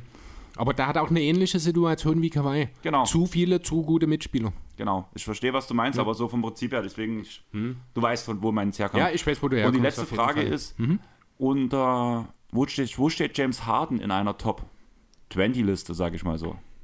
Oh, super schwer. Also äh, theoretisch kann er nicht in der Top 20 sein, weil er nur der zweitbeste Spieler seines Teams ist. Da muss man ganz, basi ganz nüchtern betrachten. Ne? Andererseits äh, ist das Top 20 schon wieder sehr tief an. Ja, aber andererseits ist das natürlich nur die halbe Geschichte, weil nicht jedes Team hat einen Spieler, der besser ist als James Harden. Genau. Ne, ich sehe den zum Beispiel nicht in Orlando, ich sehe den nicht in Detroit, aktuell noch nicht. Das kann in zwei, drei Jahren natürlich auch anders aussehen, wenn in Cunningham, in Banchero oder wer auch immer oder auch ein Holmgren in der Zukunft äh, funktionieren. Franz Wagner. Ob ein Wagner bis dorthin kommt, weiß ich nicht. Äh, haben wir auch schon mal drüber geredet. Ähm, aber wenn man jetzt, ich würde es jetzt mal nicht ligaweit, sondern ich würde es jetzt mal auf die Guard-Positionen beziehen, dann kann ich mir schon noch eine Top 10 vorstellen, in der der Name James Harden auftaucht. Top 10 bin ich mir ziemlich sicher. Bei mir wäre es halt wirklich so, in der Top 20 auf alles gesehen, ist halt wie, wie ähnlich wie ich die Top ich glaube, dafür, Ja, ich glaube, da, für die Top 20 ligaweit unter allen Spielern ja. wird es, ich glaube, nicht ganz reichen. Andererseits muss man auch sagen, wie gesagt, Harden, äh, ich erwarte eine Bounceback-Saison von ihm. Er wird ja. meines Erachtens nach äh, deutlich besser aussehen, deutlich effizienter auch wieder sein, als er das zuletzt war. Ähm, und dann reden wir da vielleicht in drei Monaten ganz anders darüber. Ja. Dann würde ich erstmal dir das Wort überlassen, weil du wolltest ja noch ein paar Themen ansprechen, bevor du bei mir, mit mir über Tyrese Maxey als All-Star reden möchtest. Genau, also grundsätzlich habe ich mal noch mal ein bisschen reingeschaut, wie denn die Sixers so letztes Jahr zu ihren Punkten gekommen sind. Ich habe das schon mal angesprochen, das Thema Pick and Roll muss mehr werden. Das Personal, um mehr Pick and Roll zu spielen, war noch nie so gut in Philadelphia wie aktuell. Ich hoffe, Doc Rivers realisiert das und geht da so ein bisschen von der. Eigentlich fand ich es immer gut, dass die Sixers da einen anderen Weg gegangen sind und dort mehr versucht haben, andere Wege zu finden, als dieses, sind wir mal ehrlich, immer wieder stumpfe Pick and Roll, weil das nervt dann auch irgendwann als Fan, wenn ich ehrlich sein soll. Ne, deswegen, das war auch so ein Punkt, warum ich nicht so ganz glücklich damals war, als Harden kam, denn die Rockets waren einfach kein schön anzusehendes Team. Ähm, ansonsten ist man ein Top-10-Team natürlich äh, mit diesem Personal letzte Saison auch schon gewesen in Sachen Isolations. Das liegt auch an einem Harden, das liegt natürlich auch an einem Joel Embiid, der äh, im Post nach wie vor die absolut dominante Waffe der gesamten Liga ist und das auch bleiben wird, weil ich einfach nicht sehe, wer da mit etwas Ausnahme Nikola Jokic natürlich, der aber auf eine andere Art dominiert. Ähm, Ganz kurz, hast du diese Snippets gesehen von Griechenland gegen Serbien? Diesen abartigen Game-Winner von Jokic? Ja, aber allgemein waren ja viele Szenen dabei. Ich habe mir diese Zusammenfassung angeguckt. Ja. Jan ist ja mit 40 Punkten auch. Rekord für ein WM-Quali-Spiel. Also es war heftig, das ja. Spiel. Genau, äh, ja, ich überlege auch jetzt, die äh, Basketball-EM beginnt ja jetzt im Anfang September. Wahrscheinlich werde ich mir dafür mal ein Magenta Sport-Abo zulegen oder zumindest, wenn das geht, für einen Monat oder so, damit ich alle Spiele sehen kann und nicht nur das Deutsche. Ganz kurz. Aha. Bloß weil Trey macht halt sehr viel Werbung dafür und ich fand auch im letzten sein, in seinem letzten Pod fand ich es sehr gut. Mhm. Viele regen sich darüber auf, dass zu wenig Werbung gemacht wird für die EM und dass halt die Tickets nicht ausverkauft sind und sowas. Zum einen war es nirgendwo ausverkauft, da hat Trey sogar eine Analyse raus oder irgendwo was gesagt, ähm, was gefunden gehabt, dass selbst in Amerika, wo das in Indiana stattgefunden hat, die WM-Tickets nicht ausverkauft waren. Okay, man muss aber auch dazu sagen, die Einstiegspreise von 300 Euro damals, da brauchen die sich auch nicht wundern.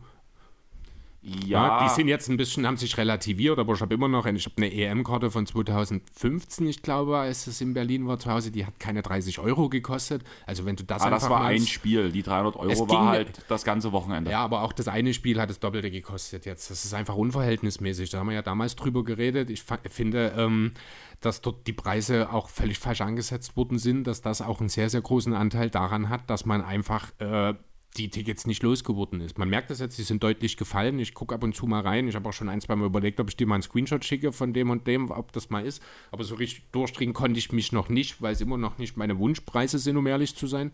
Beziehungsweise ich halt auch nicht irgendwo hinten in der Ecke sitzen will, dann für einen geringen Preis. Ähm, ja, aber, was ich raus wollte eigentlich bloß ist, auch, dass wir es auch mal gesagt haben in unserem Pod, alle Spiele der deutschen Nationalmannschaft werden auf Magenta kostenlos ja. übertragen.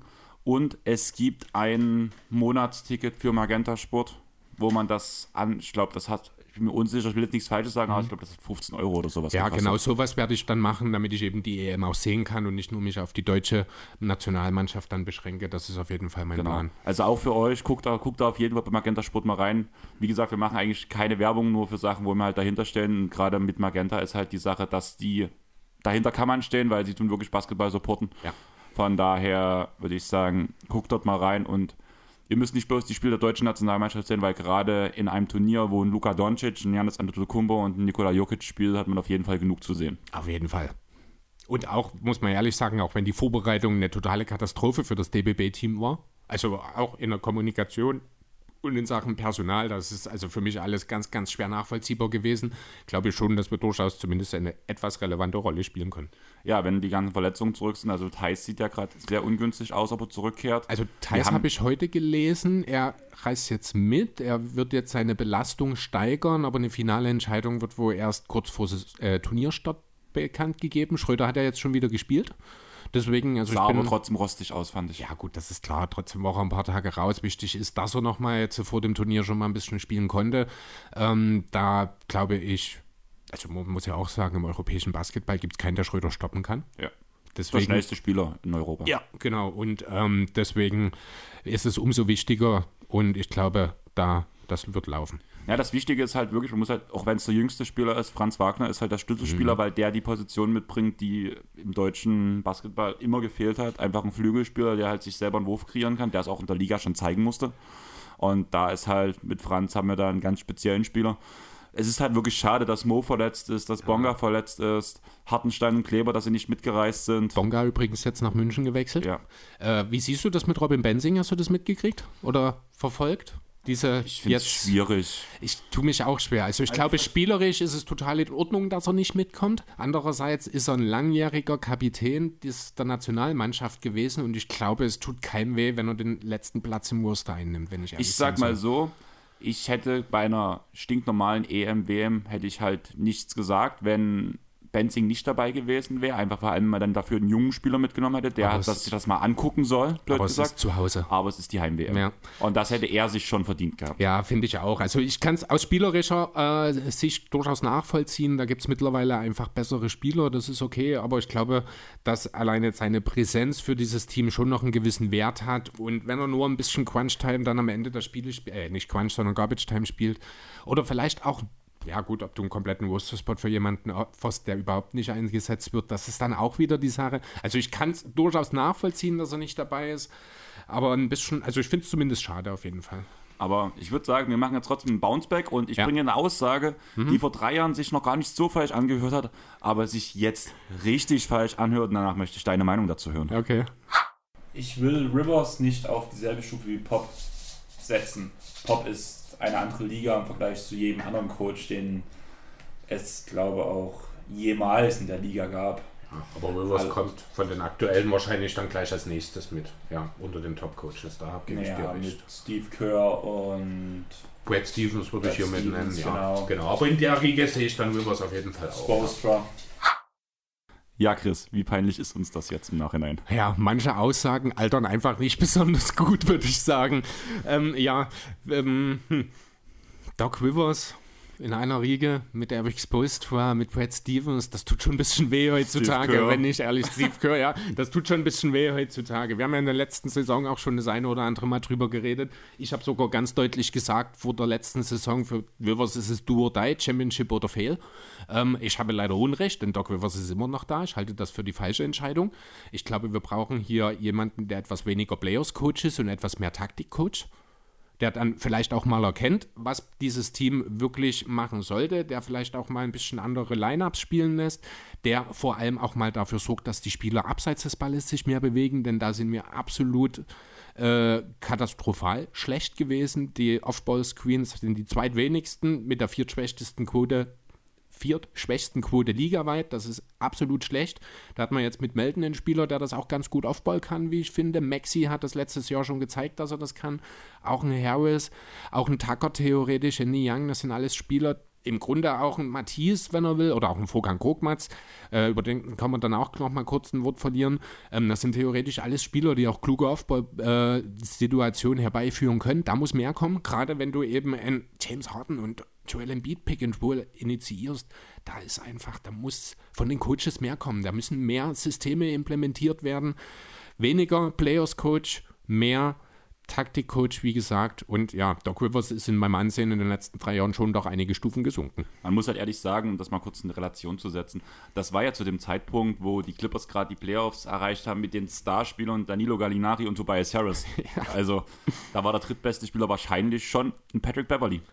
Also Harris war ja dann am Ende der Saison schon weg. Genau, ne? das auch noch, stimmt. Ja, der kam ja zu Philly ja. dann damals. Also das war ja schon so eine Sache, wo man halt sagen muss, Respekt an Doc Rivers, er hat ja auch Coach Aber of the Stimmen bekommen. Ja, aber wie viel, muss man jetzt eben rückblickend fragen, wie viel Doc Rivers war das und wie viel war das vielleicht das Unterschätzen der Gegner, dass ähm, dies, das Teamzusammenhalt, ähm, also das muss man ja auch sagen, die Clippers in der Saison, über die wir hier vor drei Jahren reden, das war schon was Spezielles. Ich finde, es hatte was, es hatte Vibes von dieser Saison. Ah, nee, das sehe ich ganz anders, einfach weil die Grundlage eine ganz andere ist, weil ihr hattet einfach keine Stars. Also keine Superstars. Natürlich, jeder, der in der NBA spielt, ist in einem gewissen Maße ein Star. Das sehen wir ja jetzt immer wieder, dass jeder Spieler, der irgendwann mal irgendwas gemacht hat, mittlerweile ein Star ist. Ähm, Hall of Famer. Hall of Famer. nee, ich rede wirklich, das, Gefühlt- stört, nee, das stört mich wirklich sehr in der Berichterstattung allgemein, nicht nur im Basketball. Ich finde, es ist im Fußball in der letzten Zeit noch viel krasser geworden, dass selbst der 18. Mann in der Rotation äh, eines mittelmäßigen Bundesliga-Vereins mittlerweile als äh, Star bezeichnet wird, einfach weil man den Namen vielleicht früher schon mal irgendwann gehört hat. Ne, das meine ich damit. Ähm, das ist einfach. Hm, das gefällt mir nicht. Und das muss ich nicht haben. Und deswegen habe ich jetzt auch ein bisschen den Faden verloren gerade. Chris im Rage-Mode und danach verliert er den Faden. Das Ja. ist schöne Scheiße. Aber ja, dann lass uns doch mal ganz kurz darüber reden. Ich will jetzt trotzdem von dir wissen, Mhm. wie sind die Chancen für Tyrese Maxey? Ähm, Tyrese Maxey hat eine gnadenlos gute letzte Saison gespielt. Ich glaube, Tyrese Maxey wird eine noch bessere diese Saison spielen. Er wird Ich- effizienter sein, er wird ähm, etwas mehr auch Verantwortung übernehmen, weil äh, James Harden bereit sein wird, zum Wohle des Teams ihm öfter mal auch den Ball abzugeben. Vielleicht sehen wir ja auch James Harden ab und an mal einen Aufbau-Screen nutzen. Das kann ja jetzt durchaus auch passieren. Ähm, das muss aber, ich glaube, wirklich von ihm selbst kommen und nicht von Doc Rivers.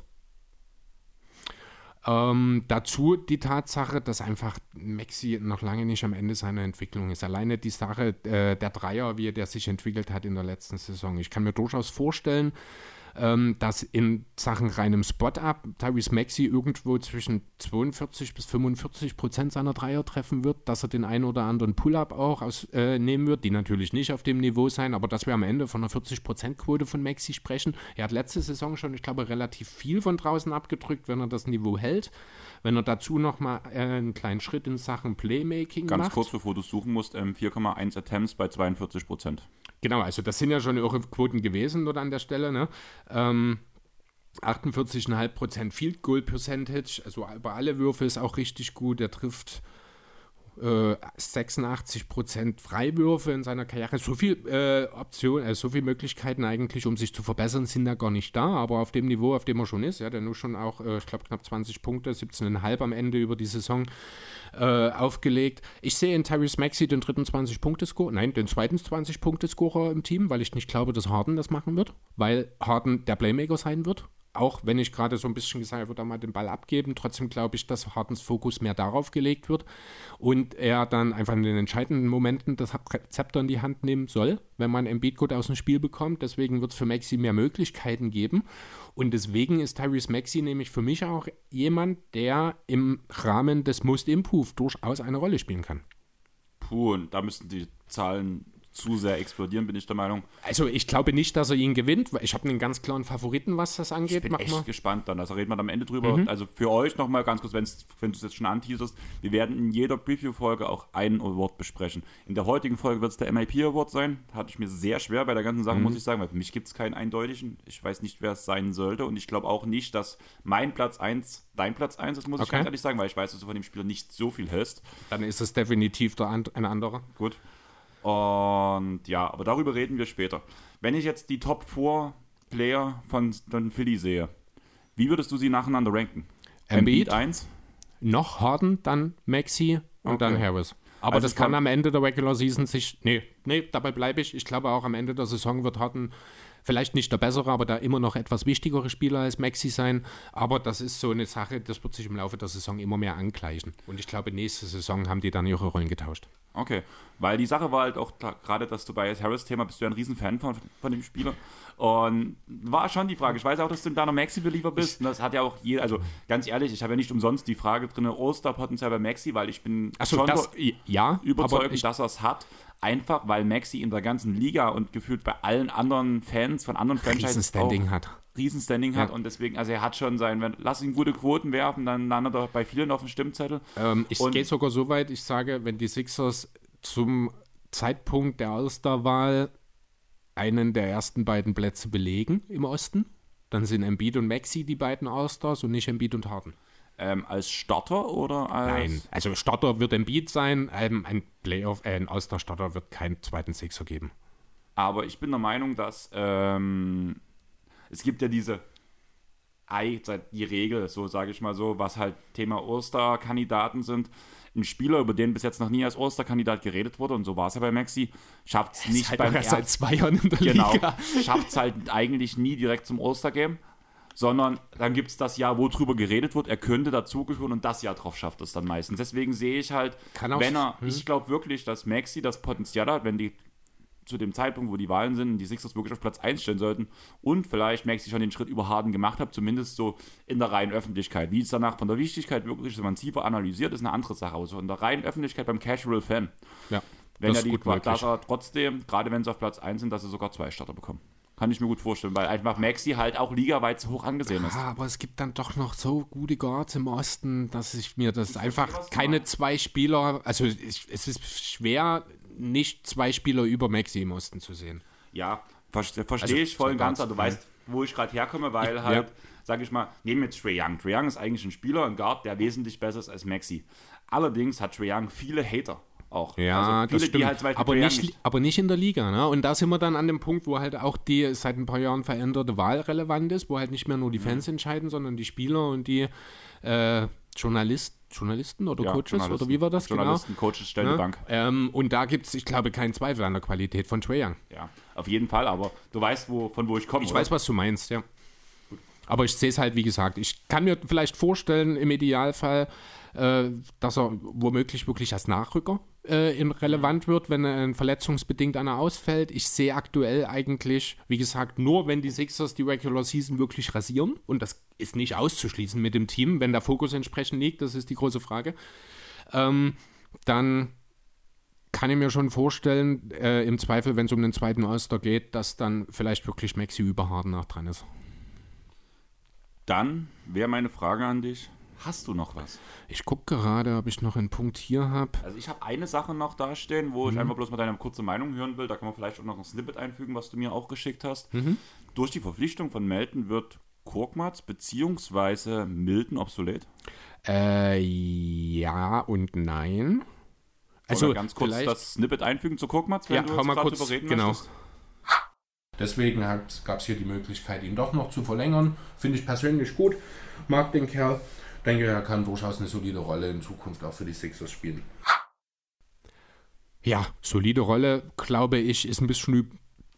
Ist es das? Also letzten Endes muss man sagen, hat sich Kokmatz eigentlich seit dieser, äh, er hat in der Folge dieser Aufnahme die beste Saison seiner Karriere gespielt.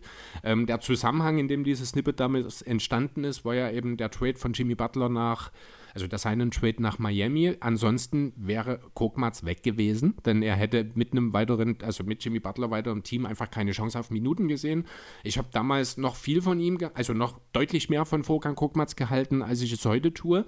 Mittlerweile ist seine Effizienz deutlich zurückgegangen. Er hat in der letzten Saison von vier Dreiern pro Spiel nur noch 28,9 Prozent getroffen. Er hat mit 7,6 äh, Punkten die geringste Ausbeute der drei Jahre äh, geliefert. Die Effizienz geht, wie gesagt, zurück. Er ist noch nie ein guter Ballhändler gewesen. Er hat äh, letzten Endes, er ist kein guter Verteidiger. Mittlerweile sehe ich in Fokan Kokmatz so ein bisschen einen One-Trick-Pony. Einen reinen Shooter, wie es mal früher ein Nick Stauskas beispielsweise war. Theoretisch ist Kokmatz vielleicht der bessere Spieler, als ein Nick Stauskas jeweils war. Dafür muss aber der Wurf zurückkommen.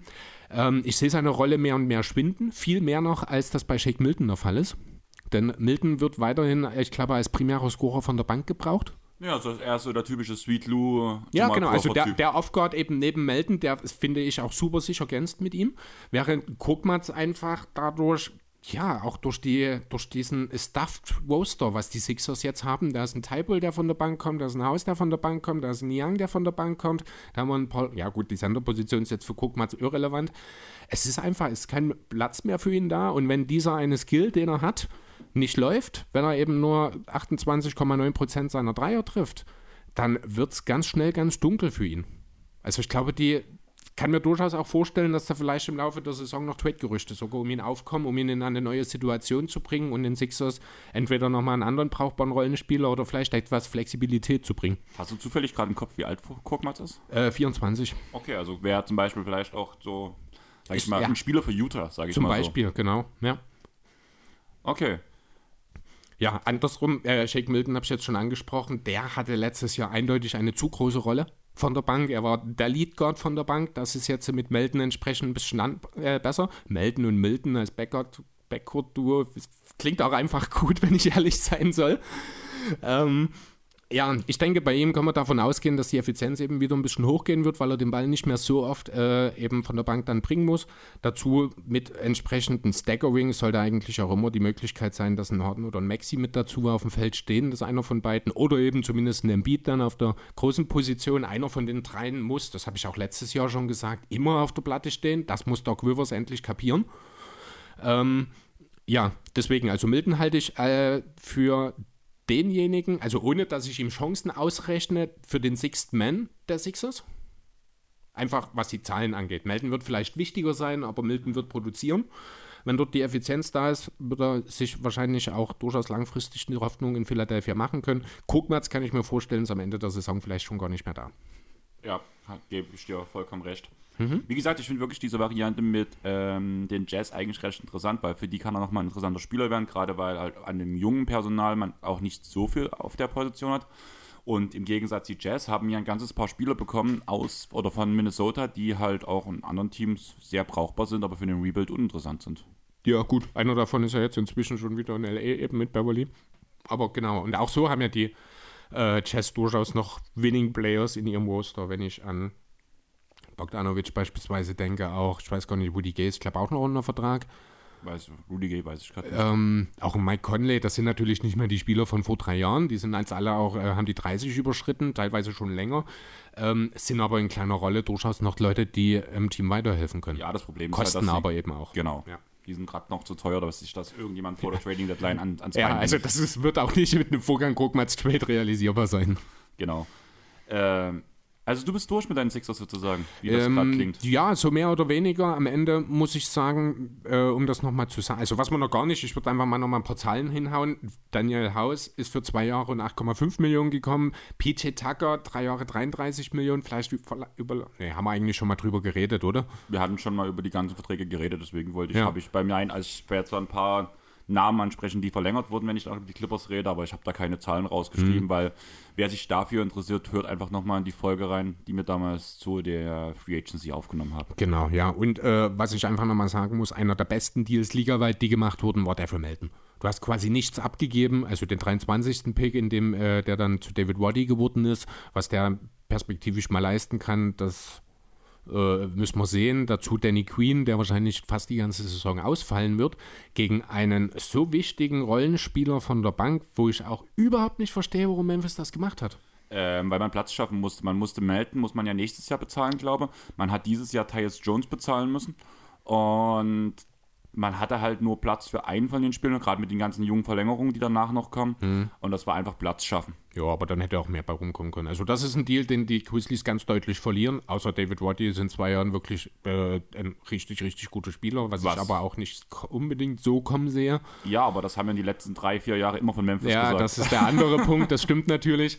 Äh, ich tippe nicht mehr gegen Memphis. Dazu muss man halt auch sagen, ein früher also ein Pick in den frühen 20ern, der von den Sixers kommt, der hat in der Vergangenheit auch schon häufiger gezündet. Tyrese Maxey denke ich da zum Beispiel. Auch ein Jaden Springer ist in dieser Range gepickt worden, über den haben wir jetzt noch kein Wort verloren. Der muss unbedingt noch an seinem Wurf arbeiten, aber dem traue ich auch durchaus zu, genauso wie in Isaiah Joe, äh, dass sie sich im Laufe der Saison, also eher noch Joe als Springer aktuell, nach aktuellem Stand, aber äh, ihre Minuten in der Rotation verdienen. Eben auch eher als ein Kokmatz beispielsweise. Okay. Dann würde ich sagen, kommt meine letzte Frage an dich. Also, mhm. wir haben jetzt festgestellt, die Sixers haben aufgerüstet, sind klar besser als letztes Jahr, haben an ihren Schwächen gearbeitet, die Perimeter-Defender ins Team geholt, Spacing auch verbessert, man hat Bench Creation ins Team geholt, also man hat eigentlich fast bloß Plus gemacht, man hat sonst die ganze alte Truppe zusammengehalten, zumindest die relevanten Spieler. Ja. Was denkst du ist drin? Nächste Saison, wie viele Siege holen die Sixers und wo stehen sie am Ende auf der Tabelle? Ja, also wie gesagt, letztes Jahr haben 51 Siege, äh, sind es 51 Siege geworden. Ich habe jetzt eine Prediction gesehen, da hat man die Sixers mit 50 Siegen gesehen. Ähm, ich glaube, es werden zwei, drei mehr. Einfach weil das Team besser ist. Andererseits ist aber auch die Konkurrenz besser geworden. Die Celtics sind natürlich da, die äh, Bucks, die Nets müssen wir nennen. Auch die Heat werden weiter eine Rolle spielen. Dadurch muss man die Siege auch gegen die großen Teams holen, um am Ende auf diesen Wert zu kommen. Ich glaube, das geht. Sag mal eine Zahl. 54. Letzte Zeile. Sehr gut. Ja, auch Platz 3 im Osten finde ich, äh, find ich realistisch. Ich kann mir aber, wie gesagt, durchaus vorstellen, wenn der Fokus der anderen Teams äh, ein bisschen anders ist, dass am Ende sogar Platz 1 im Osten raus, äh, rauskommt. Dann müssten es aber wahrscheinlich ein paar mehr als 54 Siege werden. Ähm, ja, was ist in den Playoffs möglich? Alles. Also die zweite Runde ist doch eigentlich nicht ausreichend für die Ambition. Es müssen die Conference Finals sein. Ansonsten, und das sage ich jetzt nochmal, auch wenn es keinen interessiert, wenn die Conference Finals nicht erreicht werden, will ich Doc Rivers nächstes Jahr nicht mehr in Philly sehen. Mindestens erreicht werden. Dann kann alles passieren. Ich finde, man ist gut gerüstet, auch für ein Matchup gegen Boston, auch für ein Matchup gegen die Bucks. Man hat auch Personal um die Nets, wenn alles klickt, äh, zumindest defensiv in Schach zu halten. Ähm, offensiv das Potenzial, wenn man die richtigen Schlüsse daraus zieht, ich sag's nochmal, Pick and Roll, Aufbaubewegung etc., Shooting, kann ich mir vorstellen, dass die Sixers offensiv ein deutlich besseres Team werden können als der zwölfte Platz, den sie letztes Jahr sowohl im Offensiv- als auch im Defensiv-Rating be belegt haben. Das kann beides besser sein. Das muss beides besser sein. Wenn man ein äh, Contender ist, muss man Top 10 in beiden sein, normalerweise. Das halte ich für realistisch. Und ja, am Ende kann wirklich im schlimmsten Fall das Aus in der zweiten Runde stehen, würde ich behaupten wollen. Also Verletzungen ausgeklammert, wirklich mit dem Team, wie es ist. Und im besten Fall stehen wir in den Finals. Ja, also Finals sehe ich nicht, einfach weil ich da Teams wie oder den Weg dahin auch zu schwierig sehe und ich finde halt schon zumindest die äh, Sixers haben sich in der Tiefe auch stark verbessert, aber man kommt nicht an ein Team ran wie Boston, finde ich, man kommt nicht an ein Team ran wie die Bucks. Das sind für mich die klaren oh, Contender halt im Osten. Wenn, dann muss alles funktionieren und man müsste vor allem, das, vor allem mit Heimvorteil, sage ich mal, in die Conference mhm. Finals gehen, dass das funktioniert. Also bei Boston gehe ich voll und ganz mit. Bei den Bucks sehe ich viele Fragezeichen, wenn ich ehrlich sein soll. True Holiday wird nicht jünger. Chris Middleton hat eine Saison gespielt, bei der man einen gewissen Altersverschleiß vermuten kann die Rollenspieler, auch ein Pro Lopez ist nicht mehr unbedingt der Spieler, der noch vor zwei oder drei Jahren war. Ob ein Janis alleine dann reicht, um das alles zu kaschieren. Ich fand jetzt auch die Offseason der Bucks nicht so super prickelnd, wenn ich ehrlich sein soll. Ähm, Milwaukee ist natürlich ein Contender, ohne Frage. Aber ich sehe sie nicht so deutlich besser als die Sixers aktuell. Da okay. sehe ich Boston und, wenn alles klickt, Brooklyn äh, als die zwei Teams, die es zu schlagen gilt. Dann sind wir dort anderer Meinung und sind uns aber einer Meinung mit 54 Siegen, was ich wirklich lustig das finde. Das ist wirklich gut, ja. Auf den, also wir werden, wenn wir Attack on Title machen und zumindest nicht über die Siege von... also das ist noch viele Wochen hin. Wahrscheinlich habe ich bis dahin vergessen, dass wir hier 54 Siege gesagt haben und ich habe was anderes dastehen. Aber ja, dann kannst du mich gerne an diese ja. wieder erinnern. Und Platz 3 im Osten und ich würde sagen, wir machen jetzt eine Pause, bevor wir zu den Clippers gehen. Also jo. bis gleich.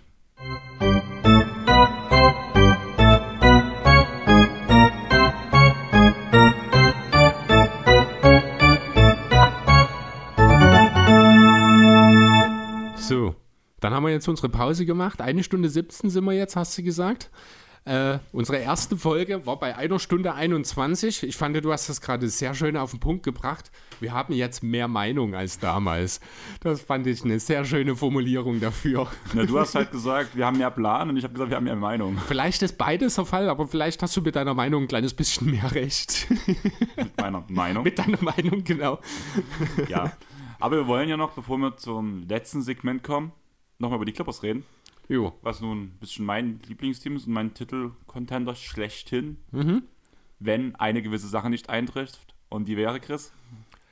Keine Verletzung, würde ich jetzt mal behaupten wollen. So ganz grob wäre das mhm. erstmal schon nicht schlecht. Ja. Die Clippers haben nämlich letzte Saison 42 Siege zu 40 Niederlagen geholt. Dabei muss man sagen, Kawhi war die ganze Saison verletzt. Weißt du, wie viele Spiele Paul George gemacht hat?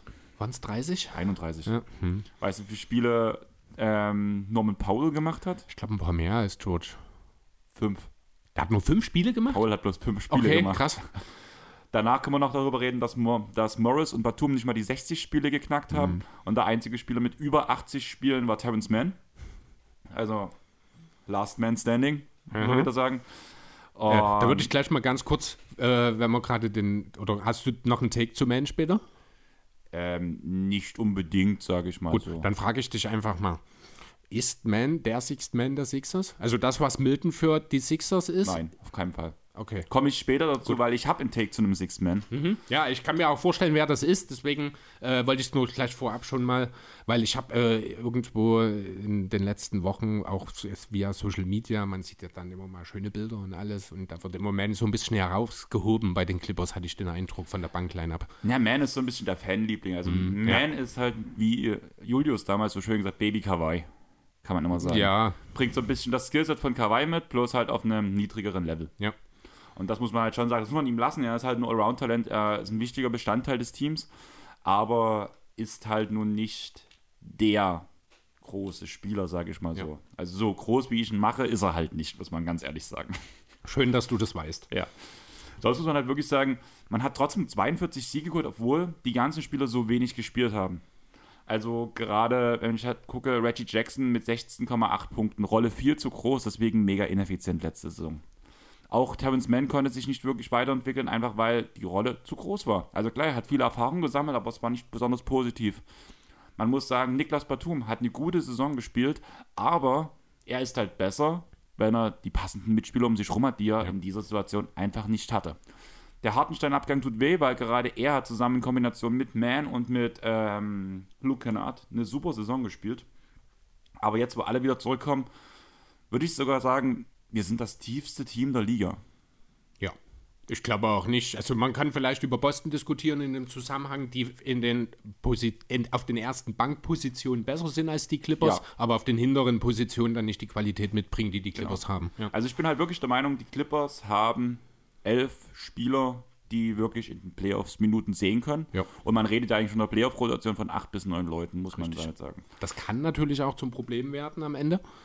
Ähm, gegebenenfalls Thema Zufriedenheit, Thema vielleicht auch die richtigen Lineups finden, aber grundsätzlich ist das natürlich erstmal etwas, worum sich jeder Coach reißen würde. Genau, also Thema Lineups finden hat eigentlich Tyron Lue bewiesen, dass das kein Problem das sein kann, wird. ja. Und auch gerade, wenn man auf die letzte Saison zurückblickt, muss man halt sagen, dass halt Spieler sich immer aufgeopfert haben, wenn halt mal wenig Minuten rausgesprungen sind, sind halt wenig Minuten rausgesprungen. Der Teamgedanke stand immer vorn und das war auch vor drei Jahren schon so. Aber nichts da. Die Jungs haben gefeitet. Ich glaube, das war von, der, von dem Spielerzusammenhalt der Mentalität das stärkste oder eines der stärksten Teams der gesamten Liga. Weil man quasi ohne richtigen Star oder ohne All-Star trotzdem gekämpft hat, gute Teams geschlagen hat, sich meistens sogar gegen die schwächeren Teams schwer getan hat. Und das war halt letzte Saison eigentlich eins zu eins genauso klar. Man hatte die Stars im Kader, aber zum Großteil der Zeit hat man trotzdem ohne Stars gespielt, muss man halt ganz ehrlich sagen. Allein wenn man darüber nachdenkt, dass ja Paul George selbst beim Play-In nicht dabei gespielt hat, weil er positiv auf Corona getestet war, ist halt, hat, hat einen Beigeschmack, sage ich mal so. Ja, trotzdem am Ende, ohne Play-Ins hätte man die Playoffs erreicht. Man ist am, äh, auf Platz 8, ich glaube, am Ende der Regular Season eingekommen. Das war jetzt so nicht unbedingt zu erwarten, wenn von den 164 Spielen, die Kawhi und George hätten machen können, nur 31 gespielt wurden, dann letzten Endes. Dazu die ganzen anderen Verletzungen, du hast vorhin schon angesprochen, oder Ausfälle, wie auch immer. Ähm, und eben dieses riesengroße Loch auf Point Guard, das darf man eben nicht vergessen. Dort hat man dann ja entsprechend gegengewirkt. Ich halte das auch immer noch für die richtige Entscheidung, Wally über Hartenstein an der Stelle zu picken. es fühlt sich immer besser an mit der Zeit, muss ich sagen. Einfach auch, wie man halt, also man hört halt viele Stimmen aus dem Clippers-Kreis, aus dem Fankreis, aus Podcasts und auch von Spielern und alle sind sie bis jetzt zumindest begeistert von John Wall. Man will nichts zu sehr schon hochinterpretieren. Wie gesagt, ich will erstmal sehen, dass Wall die Rolle, die er bekommt, akzeptiert. Und selbst ich bin der Meinung, dass Wall Starter sein wird. Ja. Aber es gibt auch ganz viele Stimmen, dass er als Six-Man, also als erster Bankspieler agieren soll, weil einfach dieses Line-Up um Reggie Jackson, Paul George, Kawhi und Co. schon funktioniert hat. Deswegen ist viel die Argumentation, dass halt Reggie trotzdem erstmal spielen soll. Finde ich aber aus einem ganz einfachen Grund, äh, also das kann ich wirklich auf einen einzigen Grund runterbrechen, warum ich das für eine schlechte Idee halte, dass das fehlende Playmaking in diesem Lineup. Jackson ist für einen Point Guard kein besonders guter Playmaker. Kawhi hat zwar dort gute Schritte gemacht, ist aber weit davon entfernt, wirklich als Playmaker durchzugehen. Derjenige, der das am ehesten mitbringt, ich weiß nicht, ist Batum Starter. Ähm, wahrscheinlich wird, äh, also bis jetzt dieses Lineup, was ich jetzt mehrfach gelesen habe, ist Reggie, George, Batum, ähm, Kawhi und Subac. Subac. Dann ist wahrscheinlich sogar Batum der beste Playmaker, wäre das in dieser Lineup. Paul George hat äh, durchaus auch gewisse Skills, aber auch nicht so, dass du sagst, also in diesem Team ist keiner, dem ich konstant den Spielvertrag zutrauen würde. Ja, aber das ist ja etwas, was bei den Clippers sowieso immer relativ unrelevant war, weil die Clippers über Teambasketball kommen und das Lineup hat alles, sind alles Playmaker. Selbst ein Subac ist für seine Position ein guter Playmaker und für die Art Spielertyp, wie er halt ist. Klar, er ist kein Hartenstein oder auch mhm. kein halt Jokic natürlich, aber für die Art Spieler, wie er halt ist, ist er ein guter Playmaker. Und das wird halt auch viel unterschätzt. Und gerade dieses Team, so wie es halt zusammenläuft, könnte ich mir mit Reggie Jackson schon gut vorstellen. Zumal halt Reggie noch mehr Wurf mitbringt als einfach ein John Wall. Ja, gut, aber das ist ähm, der eine Punkt. Trotzdem finde ich, kann es, also in meinen Augen kann es da gar keine Diskussion geben. Reggie Jackson ist schon äh, länger eigentlich für mich eine personifizierte Sixth Man. Deswegen äh, ist es für mich, wäre alles andere als John Wall als Stotter, wäre für mich ein Fehler, muss ich sagen. Ich lasse mich natürlich, in der, wenn die Saison dann läuft und das anders kommt und das funktioniert, gerne vom Gegenteil überzeugen. Stand jetzt würde ich in 10 von 10 Fällen Wall über Jackson setzen. Ich glaube halt wirklich, so ein bisschen wie die Diskussion von uns mit Tyrese Maxey ist, dass ich denke, dass halt aufgrund von der Berichterstattung bis jetzt auch das Reggie starten wird, aber sich im Laufe der Saison das drehen wird, denke ich. Das kann natürlich auch sein, ja. Einfach, wo man halt gern gemerkt hat, wie man Wall einsetzt, in welchen Situationen er besser spielt und vielleicht auch, wenn man eben verletzt ist, dass danach dadurch halt Warren die Aufstellung kommt, weil es halt einfach von der Rotation besser ist. Außerdem muss man halt wirklich sagen, wenn halt Reggie auf die Bank geht, wenn man ein reines Bankline abspielen wird, hat man auf der Guard-Position schon sehr wenig Defense. Ja gut, du hast ja Terrence Mann daneben stehen. Mann ist, wird auf dem Flügel spielen auf der Guard-Rotation. Naja, äh, auf, der, auf der Flügelrotation. Ja, gut, das, der, der Two-Guard ist ja auch ein Flügelspieler letzten Endes. Kommt dann drauf an, wer da mit dabei ist. Wenn du dort äh, ich weiß gar nicht, wer ist denn der Backup? Naja, nee, wahrscheinlich der Backup vom Subats würde dann wahrscheinlich eher Moses oder Batum sein, der dann die Center-Minuten oh, spielt. Covington. Oder Covington haben wir ja auch noch, das ist auch ein guter Verteidiger, dann sind das alles solide Verteidiger, dann kannst du das ohne weiteres, finde ich, kaschieren, das ja, ist okay. Ja, aber auf dem Guard-Spot Reggie Jackson neben Powell bzw. Ist Die sind ja auch noch da, stimmt. Das ist mal irre. Also ich verstehe auch bis jetzt noch nicht, warum noch in diesem Team ist, ganz ehrlich. Wahrscheinlich, weil ihn keiner haben will. Weil ihn keiner haben will, weil er relativ weil teuer, er teuer ist. ist ja. Allerdings muss man halt wirklich sagen, ich war echt überrascht. Was schätzt du denn Dreierquote von Luke Kennard, erstmal, um es erstmal von unten aufzurollen? Ja, also getroffen hat er, ich glaube, sehr effizient. Da war er wahrscheinlich um die 40 Prozent irgendwo unterwegs, das mag sein. Aber er ist halt auch, ich glaube, in einem gesamten Team der neben Reggie Jackson mit Abstand schlechteste Verteidiger. Oh, also ich war, also ja, das liegt aber auch an der über dem, also an dem, an der sehr starken Defense des Teams. Auch, ja. Aber Kennard hat letzte Saison echt gute Schritte auch defensemäßig gemacht, muss okay. man ganz ehrlich sagen. Also er hat echt gute Schritte nach vorne gegangen. Allerdings, nur mal so ein kleine Sache. Was schätzt du von allen aktiven Spielern auf der Karriere-Dreierquote? Mhm. Wo steht Luke Kennard? Von allen aktiven Spielern? Ja. Also ich weiß, von allen aktiven Spielern sind, ich glaube, die beiden Currys und Joe Harris sind die drei führenden, wenn mich nicht alles Falsch. täuscht. Aber es sind auf jeden Fall vor ihm. Ja, vor ihm sind sie, ja. Ja. Ähm, aber er könnte schon durchaus noch in der Top Ten liegen. Ja, ist er. Gib mal eine Zahl. Acht. Fünf. Auch? Okay. Platz 5 mit einer Quote von 42,5 Prozent. Das ist die Karriere Dreier. Okay, das ist schon beeindruckend. Bei über fünf Versuchen pro Spiel. Okay, das ist schon wirklich stark. Genau. Wer sind dann die? Also Platz 1 ist Seth mhm. mit 43. Platz 2 ist Joe Harris mit 43. Also sind 0,05 Prozent mhm. dazwischen bei den beiden. Danach kommt Desmond Bain. Ah, Bain, ja, stimmt. Der hat ja auch gleich von Anfang an geliefert. Genau. Stimmt. Dann Curry. Ja. Dann halt Kennard. Dann Thompson. Dann Bryn Forbes dann Tyrese Halliburton, dann Doug McDermott und Joe Ingles auf Platz 10 um die Top 10. Ingles, krass. Den hätte ich jetzt Top nicht erwartet in der Liste noch. Cool. Zu, äh, das ist übrigens die einzige gute Verpflichtung der Bucks. Um meine schlechte so, Offseason, ja. die ich angeteasert habe, vorhin mal kurz zu nennen. Danach ähm, war man allgemein von der Quote her letzte Saison als Clippers-Team das drittbeste der gesamten Liga, allerdings bloß auf Platz 19 bei den Versuchen. Mhm. Ein also, kleiner Fun-Fact zu Luke Kennard noch. Karriere-Dreierquote auf All-Time. Platz 13. Hm, ja, logischerweise dann. Ja. Es gibt nicht so viele bis äh, jetzt schon ihre Karriere beendeten Spieler, die äh, entsprechend mit dem Dreier, ich sage mal, auch schon aufgewachsen sind. Dafür ist einfach dieser Dreier-Hype erst zu spät entstanden, als dass da viele ehemalige sich schon hätten reinspielen Aber können. ich finde es trotzdem krass, weil Aber dafür es ist ist, trotzdem, Luke ja. Kennard sehr unterbewertet, muss, muss man wirklich sagen, so rein vom Shooting her. Ja. Also dafür, dass er auch letztes Jahr zum allerersten Mal, mal bei sei, beim Three-Point-Contest war. Mhm. Also klar, der Junge ist erst 24, also er hat auch noch Potenzial, muss man ja wirklich sagen. Vielleicht auch für ein junges Team nochmal interessant, wenn man sich vor der Trading Deadline verstärken Luke will. Kennard, Der ist 24. 26. Der ist 26. am 24.06.96 geboren. Hast du gerade offen oder was? Ich habe das Okay. Roster hier vor mir, ja. Ich habe Age. Ja, ich glaube, der einfach so ganz gar nicht raus. 25 steht hier bei mir. Ja, dann hast du die Daten noch von vom 24.06. Also er ist vor zwei Monaten und Nein, ich zwei habe Tagen. die vor Ausarbeitung habe ich vor drei Nein, ich Tagen meine, gemacht. ja, dann ist die Grundlage, Ach wo so. du es hast. Also Ja. ich, ich, ich setze natürlich voraus, dass das Geburtsdatum bei BKWF stimmt und das ist der 24.06.96. Ach klar, das ist ja von der letzten Regular Season die Liste, die ich gerade habe. Naja, Von dann daher, haben wir passt das, halt ja. auch, genau. ja, man muss halt wirklich sagen, bei dem gesamten Team, du hast halt viel zu viel Spiel. Du hast vorhin schon, ach, den gibt's auch noch, den gibt's auch noch. Ja. Wir haben noch gar nicht über Amir Coffee geredet, dem ich ja in seiner Rookie-Saison eigentlich direkt erstmal die Abgeben NBA-Qualitäten würde, ja. abgesprochen habe. Ähm, danach haben wir noch Jonathan Motley mit einem Two-Way-Contract und Amir Coffey mit einem Two-Way-Contract ausgestattet. Aber die beiden werden wahrscheinlich keinen Fuß in der NBA fassen. Sie haben nicht mal in der Summer League wirklich viel gespielt. Sie waren im Summer League-Team der Clippers Ende der Bank und haben kaum Stats aufgelegt. Da wird wahrscheinlich nichts kommen. Im Gegenteil zu den Rookie Cabangele, das ist ein großer Sender, hat in der Summer League ganz schön dominiert. Genauso wie Terrence Mann.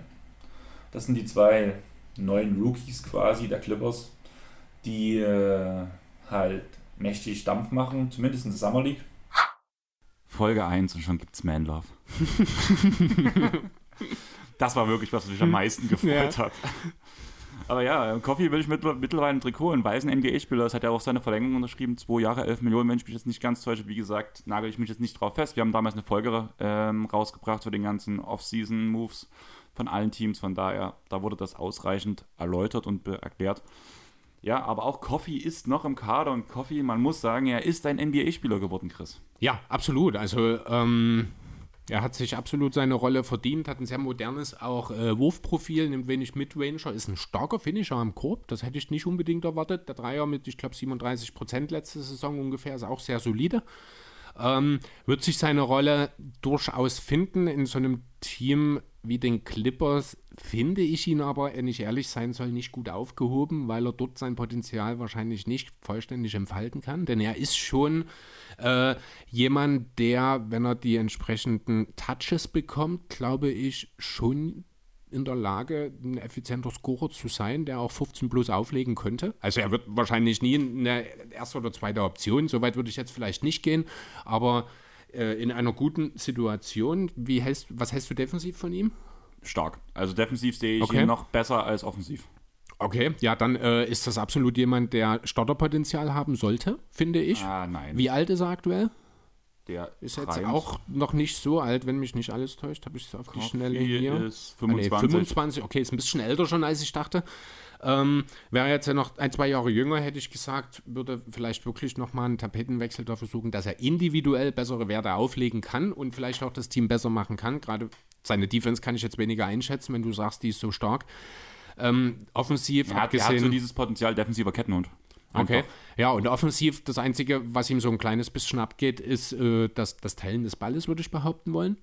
Deswegen ist das so ein Punkt, wo ich auch sage, da ist der Fit mit den Clippers irgendwie nicht perfekt.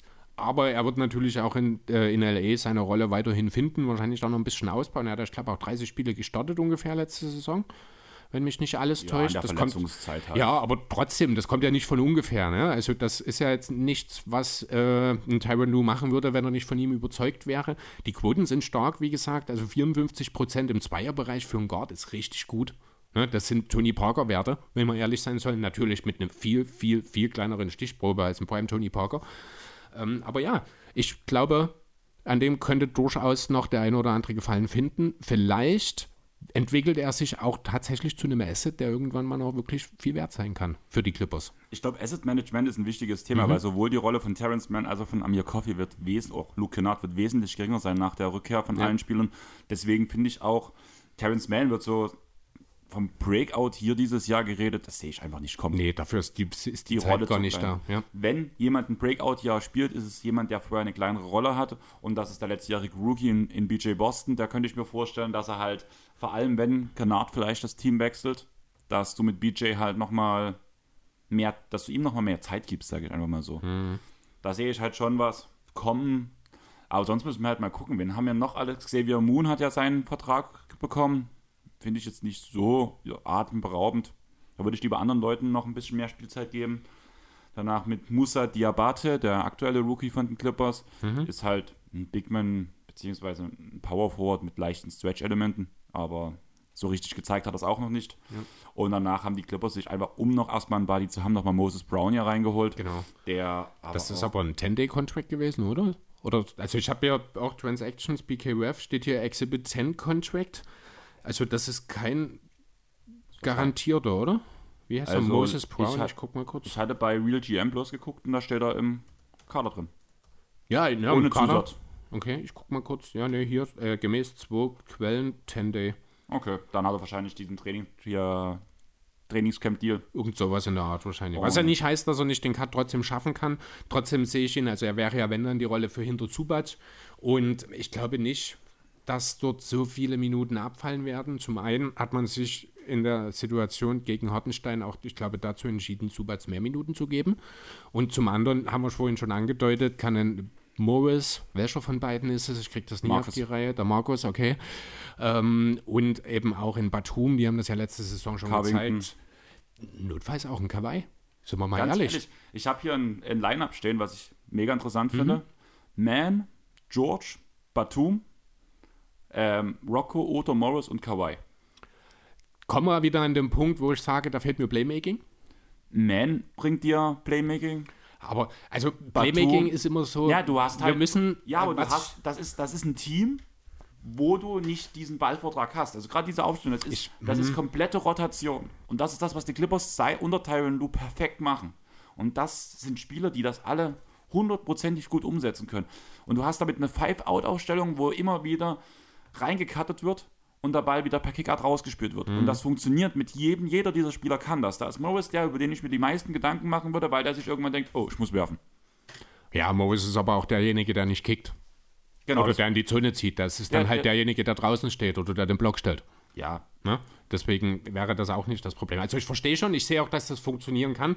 Du weißt, ich habe ein Fable für Playmaking. Ich sehe da äh, grundsätzlich ein Team, das keinen klaren primären Playmaker hat. Und das waren die Clippers in den letzten Jahren für mich, weil ich Kawhi einfach nicht in dieser Rolle sehe. Das wäre am ehesten George und auch der ist im Vergleich zu dem Point Guard, zu dem durchschnittlichen Liga-Starting Point Guard in Sachen Playmaking deutlich hinterher. Ja, ich glaube, das ist ja das beste Beispiel, wie wir beide am liebsten Teams aufbauen, wo du halt Genau. sagst, du willst den Center und den Point Guard haben als erstes, sage ich, ich will meinen flexiblen Wingplayer Richtig, haben. das sind einfach unterschiedliche Ansichten, die wir dort haben. Deswegen werden wir dort auch nie hundertprozentig auf denselben Punkt kommen. Aber ich sehe deinen Punkt, ich verstehe das und ich kann mir schon vorstellen, dass das funktioniert.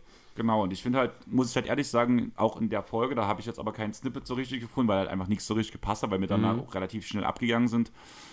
Wir haben, ist drüber geredet, Tyron Lue haben wir jetzt ja als Bank Assistant Coach gehabt. Und ist das eine gute Verpflichtung? Haben wir auch drüber geredet. Im Endeffekt ist Tyron Lue, finde ich, wirklich der perfekte Trainer für dieses Clippers-Team. Ich glaube, wir haben Tyron Lue einfach über Jahre unterschätzt. Ja. Also, was das für ein Trainer ist, heftig. Ja. Also, er braucht manchmal ein bisschen, um die eine Anpassung zu bringen. Aber, Aber er bringt sie. Ja, bringt Grüße an sie, Doc Rivers. Genau. Und das finde ich halt extrem interessant. Und er hat halt gerade aus, er findet halt auch immer Lineups, die perfekt funktionieren. Also gerade dieses Freeman-Lineup um Kennard, Hartenstein und Mann. Also hätte das vor der Saison letztes Jahr jemand gesagt, das wird auf jeden Fall gut funktionieren. Hätte keiner Das geglaubt. hätte keiner geglaubt. Ja. Es hat halt funktioniert. Und ja, die Sache ist, wo landen wir, wo geht's hin? Eine Frage an dich. Mhm. Du hast vorhin schon gesagt, ähm, Terrence Mann ähm, als Sixth Man, wie ich dazu stehe. Was denkst du, wer wird aus, also wer wird der Sixth Man sein? Also ich habe ja eigentlich, äh, nachdem du gesagt hast, dass du jemand anderen gleich am Anfang des der Clippers Takes äh, genannt hast, habe ich gedacht, du redest von Reggie Jackson. Da du aber ja Jackson zunächst nach wie vor als Stotter siehst, bin ich jetzt eigentlich so ein bisschen in der Richtung Ami Coffee unterwegs. Norman Powell. Norman Powell, siehst du, jetzt wir wieder bei einem Namen, an den ich einfach nicht denke, weil es zu viele Namen. Natürlich, Norman Powell ist die völlig logische Konsequenz. Und du hast recht. das ist ein extrem guter Starter, Ja. der, Also er ist ein guter Starter. Der in den letz- kommt von der Bank und hat in den letzten Jahren 1, 2, 3, 4, 5, 6, 7, in sieben Jahren von 16 bis 21,4 Punkte in einer Rolle, in einer großen Rolle gemacht, um die 30 Minuten muss man sagen, die wird er bei den Clippers nicht machen, aber auch effizient gespielt bei hohen Wurfquoten. Das ist für mich Six-Man of the Year-Potenzial, was der, was der Ja, Mann bringt. durchaus. Auch die 54% Dreierquote letztes Jahr. Gut, es waren nur fünf Spiele, sehe ich gerade nach dem Trade. Und bis Genau. dann halt die Verletzung war. Aber auch vorher 40,6, 41 über die ganze Vorsaison dann für die Blazers und die Raptors. Ähm, das ist schon brachial. Also werfen kann der Kerl. Ein bisschen Ballhand Ballhandling hat er auch. Auch die 2, äh, knapp 2 Assists, die sind Average, würde ich jetzt einfach mal. Also das ist jetzt zumindest auch nichts, wo ich sage, also Ja, er auch. ne, das funktioniert schon und das, ja, stimmt, das ist, ja, du hast recht, klar, der kommt halt dann von der Bank, das ist genauso gut. Hast du mir jetzt tatsächlich auch, wenn wir über die Zahlen reden, so ein kleines bisschen Luke Kennard schmackhaft gemacht, wenn ich ehrlich sein soll. Ja, weil es ein geiler Schütze ist und wie gesagt, er ist kein elitärer Verteidiger, er ist wahrscheinlich auch im Ligaschnitt trotzdem noch unterdurchschnittlich, aber er ist nicht so schlecht in der Defense, wie er gemacht wird. Ja, und vor allem ist das in Sachen Six Men völlig irrelevant. Genau. Und wenn du danach halt da so eine vielleicht, wie gesagt, deswegen halt auch gern Wall, weil der halt doch Defense-Qualitäten hat, vielleicht noch mit Man oder Coffee noch so ein bisschen in Kombination. Da, wo man einen Konat verstecken kann, beziehungsweise einen Paul unterstützen kann, weil Paul ist für mich ein durchschnittlicher Verteidiger. Ja. Er macht es zumindest jetzt nicht so schlecht. Finde ich das schon sehr interessant. Ich bin gespannt, was draus wird, muss man ganz ehrlich sagen. Jo. Mal ganz kurz, abgesehen von den Warriors, müssten doch die Clippers das teuerste Team der Liga haben, oder? Ähm, das zweit- oder das drittteuerste. Also Golden State ist dort klar vorne, ich glaube, Ja. das ist mit Abstand, aber danach müssten doch eigentlich schon die äh, Clippers kommen, wenn ich mir hier die ganzen Namen, und das sind ja alles ordentliche Verträge, die dort dahinter stecken. Ja, wir haben doch in der CBA-Folge mit Sven drüber geredet. Also für jeden nochmal ein absolutes Muss, die CBA-Folge nochmal nachzuhören, weil da wird halt wirklich alles Wichtige erklärt. Ja. Thema Verträge, Bürdrechte, ähm, wann kann man welches Geld zahlen, warum funktionieren manche Sachen nicht. War auch, obwohl ich Angst hatte, dass es eine sehr trockene Folge wird, eine sehr geile Folge. Sehr unterhaltsam geworden, ja. Und da haben wir auch drüber geredet. Ich glaube, da hat auch.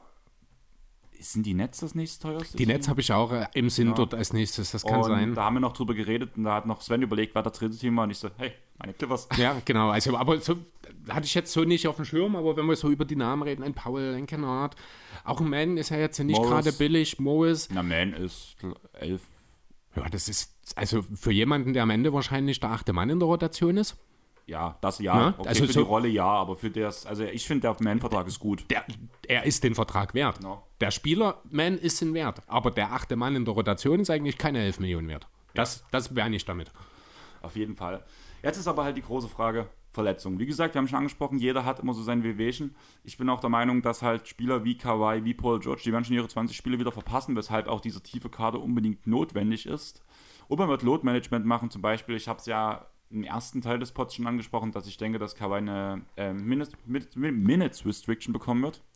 Von daher, Also ich glaube keine offizielle. aber selbst aber- Paul George hatte die bei seiner Rückkehr. Ja, aber äh, ich denke einfach, also es gibt kein Team, wo man das besser realisieren kann. Du könntest George und Kawhi wahrscheinlich beide auf 30 Minuten limitieren, ohne dass das großartig äh, sich in mehr als zwei oder drei Siegen am Ende der Regular Season auswirkt, finde ich. Genau, darum geht es halt. Außerdem muss man ja sagen, ich weiß nicht, ob das ligaweit ist, aber der Spielplan wurde ja ein bisschen entzerrt und zumindest bei dem Clippers-Spielplan ist so, dass es diese nächste oder die kommende Saison kein einziges Mal mehr diese Situation gibt, fünf Spiele in sieben Tagen. Das war ja das Ziel der NBA. Also du kannst halt Back-to-Backs, kannst du bei diesen, Clippers haben 15 Stück Back-to-Backs. Das, das ist schon viel, wenn ich ehrlich sein soll. Ne? ist der Ligaschnitt. Äh, Ja, also das Ja. finde ich viel. Ich, fand, ich habe jetzt äh, heute früh noch eine Aussage von Andre Godala gelesen zum Thema 82 Spiele und er findet das gut, denn, Zitat, das un unterscheidet die Männer von den Jungs. Dann habe ich lieber das vierte Team am Ende der Playoffs. äh, Dann, dann spiele ich lieber eine Regular Season mit Jungs, damit ich in den Playoffs Männer habe. genau, Ja. ungefähr so kann man es sagen. Und das ist aber ist ein guter Weg erstmal. So gerade diese fünf Spiele in sieben Tagen war schon heftig. Das ist, also das ist für jeden heftig. Das Ja. sind ja dann meistens auch nicht alles Heimspiele. Du hast ja dann auch noch Reisestress dazwischen, Genau. auch wenn dort natürlich die Liga aufpasst, dass du nicht von dem einen zum anderen Tag von Boston nach äh, Miami musst oder so oder nach LA, um es ganz krass zu machen, klar. Aber trotzdem ist das eine extreme Belastung, ohne Frage. ja, also gar keine, also das tut aber auch gerade den Clippers-Kader sehr gut, finde ich. Also das ist gerade für diesen Kader sehr, ein sehr wichtiges Thema. Ja, das ist also dieses Verletzungsthema, das ist einfach, es gibt viele Spieler in dem Team, die halt ihre Probleme schon mit sich rumschleppen, auch schon länger und äh, da, das ist dann wahrscheinlich auch der Grund, warum dieses Team so brachial tief ist. Einfach weil du äh, in dem Moment, wo deine beiden Stars ausgefallen sind, musst du halt natürlich noch liefern. Die Spieler sind alle noch da und jetzt musst du auf einmal 80 Minuten neu äh, den Spielern wegnehmen, ne? Ich glaube aber wirklich, wie gesagt, ganz am Anfang, wir Oder 60 bei Minuten. dem Team wird das funktionieren, einfach weil du merkst halt auch, wie das, was, also dieses Team hat so einen krassen Teamzusammenhalt. Mhm. Ich verstehe, was du meinst. Äh, ich sehe das auch so grundsätzlich und trotzdem kann ich mir vorstellen, dass dann halt vielleicht doch mal ein Powell oder ein Kennard oder vielleicht auch ein Reggie Jackson. Gut, der hat den Clippers auch einiges zu verdanken, das darf man nicht vergessen in dem Zusammenhang. Er Ich glaube, Reggie wird da nicht, ich mache mir am ehesten Gedanken um Namen, den Namen Marcus Morris. Morris ist auch einer, bei Wall sehe ich das auch nicht so, weil der weiß auch, was die Stunde für ihn geschlagen hat. Der wird sich in die Rolle anpassen, da glaube ich schon dran. Aber ja, das ist ein Thema, äh, das muss man natürlich wirklich beobachten und dann ist natürlich so ein bisschen diese Entzerrung äh, hilfreich. Außerdem glaube ich halt auch wirklich, gerade bei diesem Kader, den man hat, dass halt sehr viele Spieler gibt, die verletzungsanfällig sind, dass die sich auch freuen, mal einfach fünf Minuten weniger auf dem Feld zu stehen. Und dann können gerade diese jungen Spunde halt einspringen. Das mag sein, weil ja, das ist richtig. keiner oder jeder weiß, was Norman Powell für ein Spieler ist. Jeder weiß, was Robert Covington für ein Spieler ist. Oder ein Kawhi Leonard oder ein Paul George. Thema Paul George. Können wir darüber reden, dass Paul George der beste Co-Star der gesamten Liga ist? Aktuell? Wer ist die beste zweite Geige der Liga? James Harden. Sehe ich Paul George drüber. Dafür muss George aber erstmal, also gut, das trifft auf Harden Ich auch zu, äh, ich sage. Defense plus Offense ist Paul George drüber. Ja, ja, schon. Ähm, äh, nicht auf dem Niveau von George, aber jemand, der mir einfach jetzt sofort in den, äh, in den Sinn kommt, ist Jeremy Grant, weil er ähnliche Anlagen mitbringt, weniger Playmaking, aber auch eine ähnliche Idee. Aber die Blazers sind eh nochmal eine andere Geschichte. Natürlich nicht auf dem Niveau für George, ist auch klar. Ähm, Bam Adebayo, Chris Middleton. Dann, also ähm, Chris Middleton und Bam müssen halt zeigen, dass sie wieder zurückkommen, weil da, die haben schon einen ganz schönen Stepback gemacht jetzt Mhm. im letzten Jahr, obwohl sie gespielt haben. Bei Paul George ist es ja eher dieser, beziehungsweise James Harden, der verletzt gespielt hat, die halt einen Grund hatten, warum es ein bisschen schlechter aussah. Allerdings hat Paul George bis zu seiner Verletzung, er hatte ja sogar MVP-Votes gehabt am Anfang der Saison. ja. Also deswegen sage ich halt, also George kommt jetzt ähnlich wie Reggie Jackson, der kommt in eine kleinere Rolle zurück, für die er besser gemacht ist als die erste Rolle. DeJounte Murray. Paul George drüber. Ohne Frage. Oh, da, wären bin ich, da bin ich überhaupt Da gar wär- nicht so deutlich Da wären drüber. wir wieder bei dem Punkt. Zum einen ist DeJounte Murray ein sehr ineffizieller Spieler. Das ist Paul George in der kleineren Rolle nicht. Da bin ich gespannt, wie das Murray aussieht neben Genau, Young. ja. Allerdings, da wären wir wieder bei dem Punkt wahrscheinlich auch Philosophie. Du präferierst Guards, ich große Wingplayer. Okay, ich habe noch einen anderen. Hm? Ich habe zwei andere sogar noch. Jamal Murray, der, da geht die Defense ein bisschen ab, aber ich möchte bin noch mal ich- sagen, vor der Verletzung hat Jamal Murray auch in Sachen äh, Perimeter Defense deutlich, deutliche Fortschritte gemacht. Und wenn ich ernsthaft in Erwägung ziehe, ist Triple J.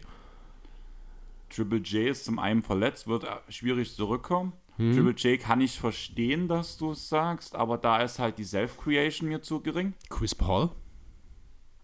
Nicht in dem Alter mehr. Und vor allem nicht in der Regular Season. In den Ja, Playoffs können wir also, vielleicht drüber hm. reden, ja. Ja, also ich habe jetzt wirklich einfach mal Ja. die Teams hier und überlege, theoretisch müssen wir auch den Namen Anthony Davis einfach mal in den Raum werfen. wenn er seine, wir müssen auch eigentlich Kyrie Irving sagen, muss man auch dazu Müssen wir sagen. auch, genau, richtig. Ne? Gibt aber, ich finde, George hat zumindest ein sehr gutes Standing, der beste Co-Star der Liga zu sein. Es ist durchaus auch über Zach Levine? Oder DeMar DeRozan? Also dann Also, eher DeMar DeRozan. Ne, also es sind, wie gesagt, oder Jalen Brown. Okay, ja, hier sind wir. Ich glaube, hier dort ist der Punkt, wo ich dich schlage. Jalen Brown gebe ich. Sehe ich auf einer, Stu auf einer Da Stufe, bin ich weil, bei Brown. weil Brown ist, der ist zu Turnover-heavy. Ja, aber Brown ist, Gerade- finde ich, der noch bessere Verteidiger als George. Ja, da, die Punkte, also wie gesagt, die beiden sehe ich Und- ungefähr, beiden sehe ich Mhm. ungefähr auf einer Stufe. Ja, ich würde, dort würde, aber ja, doch, also Brown finde ich, ist der, der dort am nächsten kommt. Dort würde ich, das ist der, wo ich am ehesten noch sage, den nehme ich über George. Aber ja, du hast auf jeden Fall einen Punkt, gebe ich dir recht. Also es ist halt wirklich, wir haben aber auch wieder bei Brown, Wingplayer. Ja, Einfach weil die am meisten vereinen. Die vereinen die Geschwindigkeit plus die Masse plus die Länge. Mhm. Ja. Also Nee, deswegen schon mag richtig. ich diesen Spielertyp so sehr. Ja. Weil die halt genau diese Hybrid-Typ zwischen den Großen und den Kleinen sind. Und das Und ich möchte noch einen für die Zukunft nennen. Noch nicht in dieser Saison, wahrscheinlich auch nicht in der nächsten und übernächsten, aber meine Liebe für ihn habe ich schon letzte Saison häufiger durchklingen lassen. Josh Gidey. Ach so, ich dachte, du redest jetzt von BJ Boston. Genau, richtig. Oder Tyrese Maxey natürlich, kann auch Ich irgendwann mal eine Rolle gedacht, dass spielen. du von Maxi ja. redest, weil der auch die Defense Nee, den habe ich passt. bewusst jetzt eigentlich rausgelassen, weil ich als erstes schon James Harden genannt habe.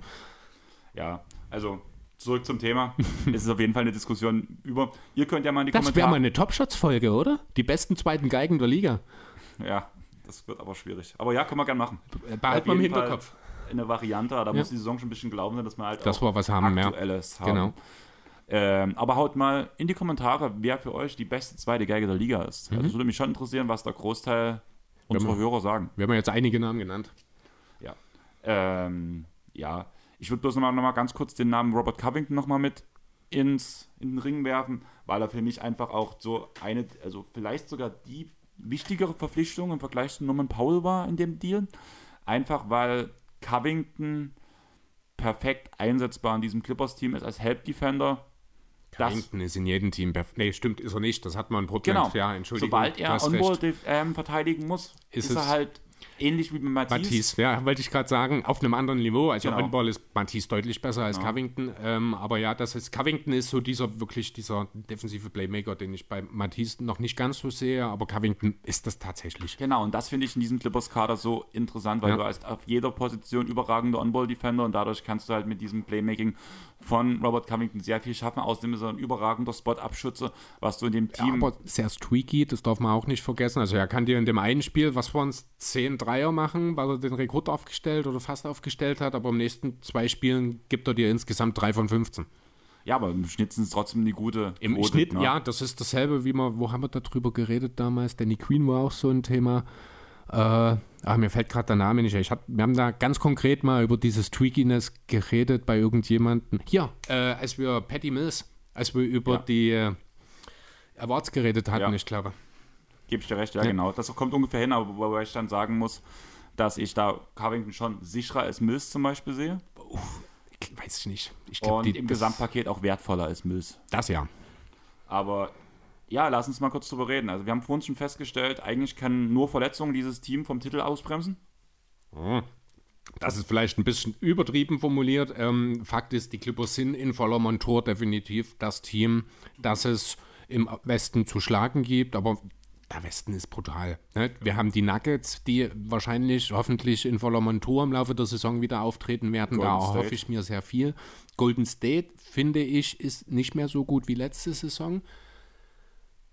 Ist halt wieder ein Jahr älter, hat doch einige Rollenspieler abgeben müssen, die wichtig waren, im Putter und in Peten. Ich, ich bin glaub, kein Fan von, ganz kurz noch, von, also kein so großer Fan von der DiVincenzo-Verpflichtung wie du. Das hat man auch schon mal. Deswegen sehe ich die Warriors nicht mehr so gut wie letzte Saison. Aber ich sehe halt gerade die Rollen auch sehr gut ausfüllen jetzt im zweiten Jahr von Kuminga und Moody. Wir wissen alle, dass halt Zweitjahresprofis und vor allem Lottery-Picks ähm, in ihrem zweiten Jahr einen großen Schritt machen. Danach, wo du ja noch ein Riesenfan bist, Wiseman kommt zurück. Ja, das wo, stimmt. wo es auch noch drin. Also ich finde schon, dass gerade mit dieser Addition der jungen Spieler, die ihren nächsten Schritt machen, Es kann funktionieren, deswegen hat man sich auch äh, entschieden, eben Peyton und Putter nicht ziehen zu lassen, sondern hat seinen Fokus auf Looney gelegt. Ich bin grundsätzlich auch absolut d'accord mit dieser Entscheidung. Ich hätte es genauso gemacht. Aber es ist immer ein Gamble, wenn du auf Zweitjahresprofis als wichtige Rotationsspieler setzen musst, gerade als amtierender Champion. Ja, aber zumindest können sie kleine Rollen ausfüllen, bin ich halt der Meinung, weshalb Ja. das schon funktioniert. Jetzt meine Frage, wie gesagt, Verletzung ist das aus meiner Sicht, was ausbremsen kann. Wenn man verletzungsfrei bleibt, bin ich auch der Meinung, man kann mit dem Kader und man kein Load-Management betreiben würde, was nie der Fall sein wird, könnte man mit dem Kader an den 60 Siegen kratzen. Durchaus möglich. Ich glaube nicht, dass es passiert, einfach weil der Fokus der Clippers nicht auf der Regular ist. Season Und deswegen liegt. ist meine Frage an dich, wie viele Siege holen die Clippers? Wird wahrscheinlich ein ähnliches Niveau wie bei den Sixers. 54 Siege, so in der Dreher. Ich habe 52 stehen. Verletzungen und Load-Management. Ja gut, Und stimmt deswegen Platz natürlich. 3, ja. 4. Man wird so Mhm. eintrudeln, dass man gerade so Homecourt hat. Und danach geht's auf die Titeljagd. Allerdings habe ich mal einen interessanten Fact gefunden. Ähm, glaube, sieb- das haben sie auch in einem Clippers-Pod gesagt, glaube 70 oder 75 Prozent der NBA-Titel gingen an Teams, die in ihrer Conference Platz 1 oder 2 waren. Ja, gut, das klingt eigentlich wie eine total aussagelose Aussage. Also, Ja, also es ist ein interessanter Fakt, aber auf Ja. den würde ich äh, in dem Kontext nichts geben. Ja, aber es ist halt, also ähm, das war in einem Clippers-Pod, wurde halt gesagt, die Clippers müssen auf Platz 1 oder 2 einreiten dafür, dass man halt reelle Titelchancen hat, weil man den Homecourt halt behält, wo ich mir allerdings sage, bei den Clippers ist halt Homecourt so eine Sache. Klar, in den Playoffs ist die Crowd da, man hat weniger Reisestrapazen, wenn man zu Hause spielt, aber trotzdem ist es schon so ein bisschen, den Clippers wird ja nicht umsonst der Homecourt abgesprochen meistens. Ja, gut, also der Homecourt ist immer ein Vorteil. Das ist, es gibt kein Team in der Liga, das einen Nachteil hat, wenn, es ein Vorteil, äh, wenn sie mehr Spiele im Zweifel in einer sieben Spiele-Serie zu Hause als auswärts spielen. Das ist immer ein Vorteil, egal wo du spielst. Das ist sogar in Memphis so, keine Ahnung, oder in welchen welches Team ist denn jetzt so richtig uninteressant für die Homecourt? Die Pistons lange Zeit gewesen. Ja, aber bei den Clippers ist ja die ganze Sache, worum es halt geht, dass du ja auch noch Lakers hast, dass, Dass man, sich, die- das, ich weiß dass man sich die Halle halt teilt. Ja, aber ich glaube, da hat auch ein bisschen Wandel stattgefunden. Ich glaube, die Clippers haben schon eine solide Fanbase mittlerweile, auch unabhängig von den Lakers. Ja, Sonst würde Ballmer, ich glaube, auch nicht dieses Riesenprojekt stemmen wollen. Ja, er hat ja auch Bock drauf, muss Ja. man auch ehrlich sagen. Aber ich würde sagen, wir haben damit auch die Clippers abgehandelt. Mhm. Ungefähr fast dieselbe Zeit dafür gebraucht wie für die Sixers. Wir haben Okay. ja relativ lange off-topic vorher geredet, Ja, beziehungsweise so ein bisschen einführen, mal wieder ins Thema, also so ein bisschen warm quatschen, sage ich mal so. Ja, jetzt haben wir einen Award noch Mhm. und wir haben es ja schon angeklungen, MIP Most Improved Player. Ich habe mir sehr schwer getan, weil ich finde, es gibt keinen eindeutigen, wie du es hast Okay.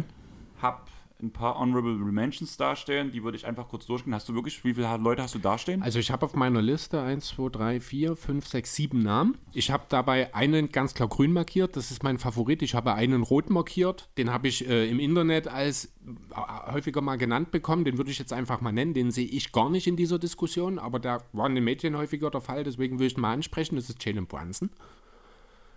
Ähm, ich habe kurz drüber nachgedacht, weil er halt einfach eine prominentere größere Rolle bekommt. Und wenn Kommt das dort die Team, wirklich in, bei den ich Knicks? schon. Ist das, also wir haben ja immer Ja, ist noch der diesen, ja, aber wir haben immer noch diesen Mitchell-Trade in der Luft. Wir haben immer noch einen Julius Wendell, der dort spielt. Wahrscheinlich wird den Mitchell-Trade auch einen Wendell-Trade bewirken, ne? dann müssen wir schauen. Äh, aber also für mich ist Jalen Brunson keiner, der hier eine Rolle spielt, wenn ich ehrlich sein soll. Zumal er, muss man auch fairerweise sagen, er hat eine effiziente Saison gespielt, er hat solide Zahlen aufgelegt, da muss schon ein Riesensprung kommen. Und den genau. sehe ich einfach Ich nicht. sehe halt, dass die Grundwerte schon viel zu hoch sind dafür, dass er es überhaupt schaffen kann, das nochmal so zu toppen, dass Hm. es halt so richtig krass wird, weil dann müsste er die Knicks gefühlt auf Homecourt führen. Ah, damit würdest du viele meiner Cases kaputt machen. Bitteschön. da denke ich schon mal, dass wir halt viel weniger haben. Also wie gesagt, ich habe 1, 2, 3, 4, 5, 6, auch sieben Spieler. Okay. Und die erst, den ersten, den ich einfach mal nennen würde, ist Jared Vanderbilt bei den Utah Jazz, was aber daran kaputt geht, dass ich denke, dass die Jazz einfach zu irrelevant sein werden. Aber Ja, Vanderbilt wird einen Improved sehr großen Schritt machen, denke ich schon, weil er hat keine Konkurrenz auf seiner Position zu meinem. Aber er ist halt auch nicht wirklich offensiv großartig bewandert, oder? Ja, Also er ist ja schon eher ein defensiv Center, ja doch Center kann man ja, schon Big sagen. Man halt, Power Ja. Forward eigentlich, Small Ähm, Center. Ja, ähm, ich weiß nicht, ob er offensiv in der Lage ist, äh, in dieser Ja, das aber ich bin dort bei dem liefern. Punkt halt. Ähm, Aber er kommt gut, halt auch von einem ziemlich tiefen Punkt, ne? Genau. Von sieben Punkten und acht, acht Rebounds, Acht mehr als ich ist erwartet so- habe. Ja, krass. Ja, aber durch die Punkte halt war halt meine Grundlage und Ja. danach gut, ähm, good Stats und a bad Team, blöd gesagt. Ja. Kann er einen großen, größeren Schritt machen, vielleicht auch gerade, wenn er noch einen einigermaßen okayen Point Guard, der halt ein paar Lobs ihm hier zuwirft.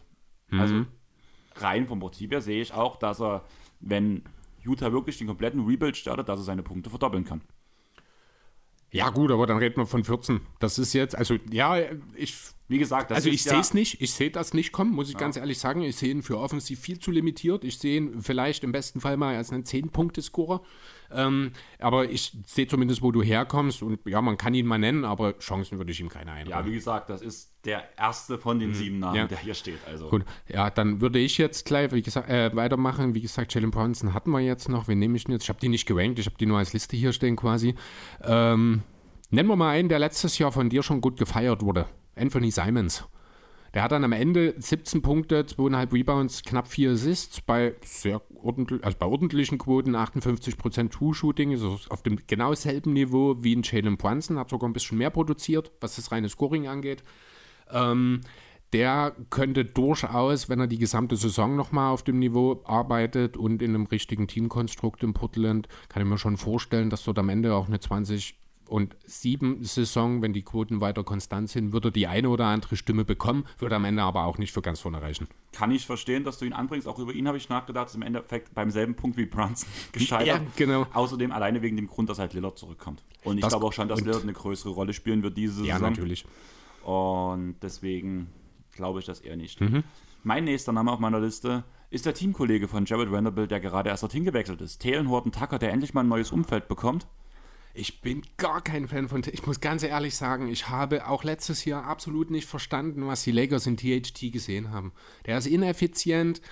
Der ist jetzt nicht unbedingt in der Lage, seine Gegenspieler regelmäßig im 1 gegen 1 zu schlagen. Ich finde, er macht, er, er bringt halt genau das Profil mit, was du bei den Lakers nicht brauchst. Und deswegen sehe ich ihn, gerade wenn Mitchell weg ist, dass er schon dort seine Raps bekommen wird. Aber also das funktioniert einzig und allein dann, wenn er seinen Wurf, seinen Dreier stabilisiert und das sehe ich nicht wirklich, ganz besonders nicht, wenn wirklich dann Mitchell weg ist und die Ballverantwortung, sage ich mal, noch mehr in seinen Händen liegt. Das ist eher ein Zeichen, dass die Effizienz sinkt. Deswegen äh, über THD habe ich gar nicht nachgedacht. Also für mich ist es halt der Punkt gewesen, dass ich halt hoffe einfach, dass das neue Umfeld ihm einfach gut tut. Ja, Weil er hatte seine guten Jahre oder sein gutes Jahr, wo er dann auch seinen Vertrag dafür bekommen hat. Mhm. Und deswegen, also ich konnte nie verstehen, dass er halt nicht gedealt wurde. Also wenn du überlegst, an der Lowry-Deal ist wegen THT gescheitert. Das, das und jetzt absolut unverständlich. Und jetzt hat Patrick ne? Beverly dafür ja, bekommen. Genau, also völlig unverständlich, was, was die Lakers dort geritten hat. Aber ja, ja nee, äh, interessanter mich, Pick, aber für mich völlig irrelevant in dem gesagt, Kontext. das sind halt die äh, vier außerhalb meiner Top 3. Hm. sind halt einfach bloß so... Einfach, einfach genannt. Ne, genannt ich habe jetzt auch noch weil, genau so einen. Weil halt für mich der Punkt ist halt einfach, dort wie neues Umfeld könnte ich hm. mir vorstellen, dass er danach seine Stats halt gut hochschrauben kann. Ja. Wie gesagt, Effektivität ist halt immer so eine Sache. Allerdings wissen wir halt auch, beim Most Improved zählt meistens Effektivität nicht genauso wie beim Six Man, sondern einfach die reine Produktion, wie viel Richtig. höher sie geworden ist. Und alleine durch die wesentlich größere Rolle, die ich in Utah bei ihm sehe, sehe ich halt auch, dass da die Zahlen ganz schön nach oben schnippen werden. Kann sein. Äh, trotzdem für mich ein sehr unwahrscheinlicher Pick, aber wahrscheinlich genauso unwahrscheinlich ist der nächste Name, den ich nenne. Das ist auch wieder so einer wie Jalen Brunson, der ist ein paar Mal genannt worden. Die Umstände sorgen vielleicht dafür, dass es tatsächlich dazu kommen kann, weil einfach einer seiner wichtigsten Mitspieler wahrscheinlich nicht mehr für das Team auflaufen wird und womöglich auch für kein anderes Team mehr. Ich rede von Lamello Ball. Der kommt natürlich schon von einem sehr hohen Niveau mit 20, 7 und 7 im Schnitt, mit äh, okayen Quoten, wobei man dazu sagen muss, dass gerade im Zweierbereich dort schon noch Luft nach oben ist. Er wird mehr Verantwortung auch gerade in Sachen Abschluss wieder übernehmen müssen, wenn Bridges nicht mehr dabei ist. Ah, reden wir später. Also lass mal da, deinen Lamello Ball Take weg. Okay. Ich würde erstmal weitergehen, wir reden später nochmal über Alles Lamello klar. Ball, okay? Äh, mein nächster Name auf der Liste ist Quent Williams. Horford uh. Minuten runterschrauben in der Regular Season. Mhm. Er hat in den Playoffs gezeigt, dass er eine größere Rolle übernehmen kann, ist ein guter Verteidiger, passt perfekt in die Smallball Lineups von Boston rein, wird eine größere Rolle bekommen, kommt gerade mal von 7,8 Punkten und 3,6 Rebounds. Das könnte ich mir auch gut vorstellen, dass es größer wird. Wie gesagt, ich, ich gebe ihm keine, ich gebe ihm keine Chancen, aber ich glaube, dass er zumindest genannt werden kann, weil die Rolle wesentlich steigen wird. Ähm, ich sehe die Rolle nicht ganz so sehr steigen und das hat was mit Malcolm Porkton zu tun weil ich glaube, ähm, dass dadurch Boston eher mal die Minuten ohne Horford kleiner gehen wird und dann mal eine Guard-Line-Up mit Smart, also eine Line-Up mit Smart, Brockton, Tatum und Brown und dann äh, Robert Williams beispielsweise dann bevorzugen wird. Quinn Williams Rolle wird vielleicht ein bisschen wachsen, äh, das sicherlich, das hat er auch verdient, aber nicht in dem Umfang, dass ich sage, da äh, könnte es in Richtung MIP auch nur ansatzweise relevant werden. Ja, also wie gesagt, es sind halt so, haben wir bei, bei den Top, äh, bei den schlechtesten vier Leuten, sage ich mal mhm. so, habe ich mal bloß so zwei Stechpunkte drüber, was ich mir halt erwarte, als zum Beispiel durch die sinkende Rolle von Horford in der Regular Season zum Beispiel, ja. dass das funktioniert. Über die Sache Brockton habe ich nachgedacht zum Beispiel. Ich glaube, wenn Brockton nicht da gewesen wäre, wäre er vielleicht, vielleicht sogar ein ernsthafterer Kandidat sein, gewesen. Ja. Beziehungsweise auch, wenn der Derek Wright-Deal in der letzten Saison nicht gekommen mhm. wäre, dann wäre das schon interessant gewesen. Ja. Aber so ist schon schwierig. Allerdings ist er halt wirklich von der Bank ein guter Small Ball Center und es funktioniert halt. Ja, kann man, kann man nennen, ist richtig, aber ich glaube einfach, dass die Konstellation in Boston keine so große Veränderung in der Rolle zulässt, dass es relevant wird. Ähm, warum ich den Most Improved äh, jetzt hier in diesen Pod reinnehmen wollte, also du hast mich ja gefragt, welchen Award wollen wir machen, habe ich ja gleich gesagt, Most Improved ist natürlich der Grund Tyrese Maxi. Die Chancen, dass er den bekommt, sind nicht super hoch. Liegt auch einfach daran, er kommt äh, ähnlich wie Brunson von einem doch sehr, sehr hohen Niveau. Er hat äh, 17,5 Punkte, 4 Rebounds, 3 Assists. Dort sehe ich den größten Punkt, wo er äh, in Sachen Playmaking noch einen Schritt macht. Die Effizienz ist gnadenlos gut schon gewesen bei ihm, äh, auch wenn insgesamt im Zweierbereich dort auch noch ein kleines bisschen Luft nach oben ist. Die Freiwürfe sind stark, die Freiwurfrate ist überragend.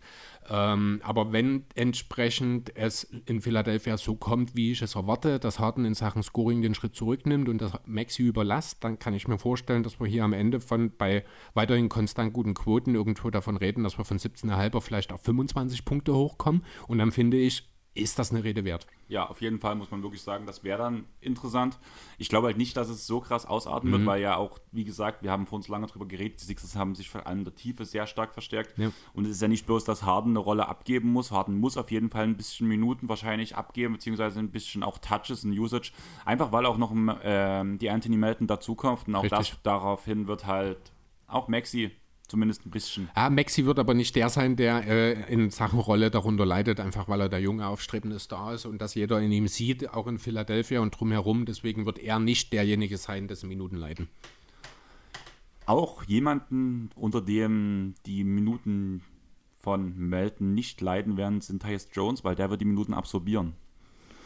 Er wird halt weiter von der Bank kommen, aber gerade ab dem Punkt, wir wissen, Morant hat schon so seine Verletzungsanfälligkeit, dadurch wird Tyus Jones wieder eine größere Rolle bekommen müssen. Ab und zu wird wahrscheinlich, wenn es Probleme gibt, ist er halt der erste Guard hinter Morant. Und die Rolle wird größer. Er hat letzte Saison die 8,7 Punkte gemacht. Das klingt jetzt nicht so atemberaubend bei den 4,4 Assists, aber wenn man darüber neigt, dass er halt von der Bank kommt, die Saison äh, die ganze Zeit neben Melton spielen musste, die sich die Aufgaben eigentlich 1 zu 1 geteilt haben, weil die Spieler sich schon relativ gut doppeln, könnte das jetzt äh, einen Outbreak geben, wo ich halt sehe, dass er zumindest mal genannt wird. Ähm, ich bin ein riesengroßer Fan von Tyus Jones, ist für mich einer der besten reinen Point Guards der Liga im Rahmen seiner Rolle. Ne? Also jetzt nicht als Superstar, aber in der Rolle, die er spielt. Und ich finde, er hat auch das Potenzial, dass er als Starter in der Liga effizient sein könnte. Die Frage, die ich mir stelle, ist schon mal ein Bankspieler Most Improved Player geworden? Irgendwie fühlt sich das an, als würde das, sich das beißen. Deswegen habe ich gesagt, wenn Morant sich verletzt und der danach halt wirklich die Raps bekommt. Ja, habe ich dann, mit dabei stehen. Ja, okay. Genau, so, ich habe jetzt noch drei Namen. Genau. Sag mal ähm, meine drei. Top 3. Ich bin extrem hin und her gerissen. Ich nehme jetzt erstmal RJ Barrett. RJ Barrett ist so ein Gamble, der auch viel mit den Chess zu tun hat. Barrett kommt auch von der reinen Produktion von einem ziemlich hohen Niveau, 20 Punkte, 6 Rebounds, 3 Assists, ist aber doch recht ineffizient gewesen. Keine 41% aus dem Feld, 33,8% von draußen und auch 71% Freiwurfquote bei einer aber sehr hohen Freiwurfrate. Ähm, das schreit jetzt nicht, gib mir den Ball, ich bin effizient und regel das kann mir aber durchaus vorstellen, in einem Team, das vielleicht ein bisschen mehr Spacing auch bietet, als es die Knicks im letzten Jahr getan haben, in einem Team, in dem eben äh, Barrett auch ganz klar dann wahrscheinlich der Number One Guy wäre, dass dort die Produktion entsprechend steigt. Most Improved ist eine Sache, da spielt der Teamerfolg nicht ganz so eine große Rolle, deswegen äh, kann mir auch durchaus vorstellen, dass wir hier bei Barrett wirklich dann irgendwie von 25, 6, nee, 7, 8 Rebounds und vielleicht auch die 5 Assists. Also ich sehe durchaus äh, gewisses Playmaking-Potenzial in ihm. Wenn er dazu seinen Wurf stabilisiert und in Sachen Finishing nochmal einen Schritt macht, äh, kann er durchaus hier eine Rolle spielen. Ähm, ja, dafür muss er aber wirklich zu den Jazz gehen. Also alleine jetzt schon, dass In New York die, wird das nicht funktionieren. Genau, alleine schon, wenn jetzt die Aussagen kamen, wir geben lieber Barrett als Crimes ab zum Beispiel. Also mittlerweile ist es wohl auch so, dass die Jazz unbedingt RJ Barrett haben wollen, habe ich jetzt die Tage gelesen. Aber wahrscheinlich auch zusätzlich zu Crimes und allen anderen, was in New York nicht festgenagelt ist. Genau, und bei Nix war ja die Aussage, wir wollen lieber Barrett als Crimes abgeben. Das bedeutet für mhm. mich halt, dass Barrett seine Rolle nächste Saison, wenn er bei den Knicks bleibt, auf jeden Fall sinken wird. Möglich. Keine Ahnung. Also ich, bei Crimes weiß ich auch nicht so wirklich, ob das wirklich die richtige Entscheidung ist, ihn jetzt hier über Barrett zu stellen. Ähm, müssen wir schauen. Ich glaube auch nicht, dass Barrett am Ende wirklich eine echte Chance haben wird, auch nicht für die Jazz dort, weil dafür muss halt wirklich in Sachen Effizienz ein klarer Sprung kommen. Genau. Ähm, mein Spieler ist auch ein kleiner Gamble, den ich jetzt hier stehen habe, und das ist Tyus Jones, sein Teamkollege. Desmond Bain. Nein, der hat ja letztes Jahr gefühlt schon. Ja, deswegen. Aber er hat, also er hat ihn ja gekriegt no. von Jamorant. Ähm, ich spekuliere drauf. Ich glaube, dass die Triple J-Verletzung einfach ein bisschen schlimmer Ah, ist, als halt okay. alles gesagt wird. Und deswegen ist der derjenige, der an die Bresche springen muss, Brandon Clark. Der hat vor allem in seiner ersten Saison gezeigt, was er kann. Ist im Effektiv Field Goal mit 65 Prozent sehr weit oben dabei. Wenn man überlegt, dass er eigentlich Dreier und Freiwürfe eigentlich so gut wie gar nicht trifft, sobald er das ein bisschen stabilisiert, was er in der ersten Saison zumindest gezeigt hat, dass er das einigermaßen kann. Also in Sachen Dreier muss ich ehrlich, also er hat keine gute Dreierquote, da gebe ich dir recht, aber ich sehe ihn schon als jemanden, der zumindest aus der Ecke potenziell auch mal ein gefährlicher Schütze Genau, der, sein kann. Der ja. hat eine gute, hat eine gute, hat eine gute Wurfmotion, sage ich mal so. Ja. Sieht flüssig aus. Und gerade jetzt mit der größeren Rolle sehe ich da halt schon Potenzial dazu. Einfach, dass er seine Werte, Freiwürfe und Dreier stabilisiert. Mhm. Und damit kann er halt, der muss, er muss jetzt halt Triple J ersetzen. Und wenn er durch Morant gut eingesetzt wird, dann sehe ich da schon auf jeden Fall Potenzial, dass er wahrscheinlich seine Punkte auf 16, 17 Punkte hochschraubt. Ich bin gespannt, wie er, also sein Rebound-Verhalten finde ich, da ist einfach nicht aggressiv genug. Ja, Rebounder ist, als Rebounder ist er nicht allzu gut. Er ist aber auch, das muss man auch dazu sagen, jetzt nicht gerade ein besonders starker Big Man. Also er ist ja Genau. schon sehr dünn und alles. Das hilft natürlich in dem Zusammenhang nicht, aber ja, er kann schon auch vom Kopf her, das ist, für ihn würde so eine Andrew Wiggins Entwicklung aus der letzten Saison gut tun, was Genau. das angeht. Und das sehe ich aber auch irgendwo kommen, dass er das zumindest machen kann. Mhm. Und alleine, wenn er nach Triple J ein bisschen länger aussetzt, momentan wird ja gesagt, so Ende Dezember soll er wiederkommen. Irgendwie sehe ich das nicht kommen, einfach weil er auch so ein verletzungsanfälliger Ja. Spieler ist. Deswegen wird er auch nach der Verletzung langsam rangeführt. Vorsichtig behandelt Und werden. Ja. danach halt wahrscheinlich auch mal das ein oder andere Mal Load-Management, weshalb Brandon Clark einige Spiele starten wird auf jeden Fall nächste Saison. Und da sehe ich schon einen Case zumindest dafür, dass er einige Stimmen bekommen wird. Ja, kann ich mir durchaus vorstellen. Ja, das ist ein guter Pick.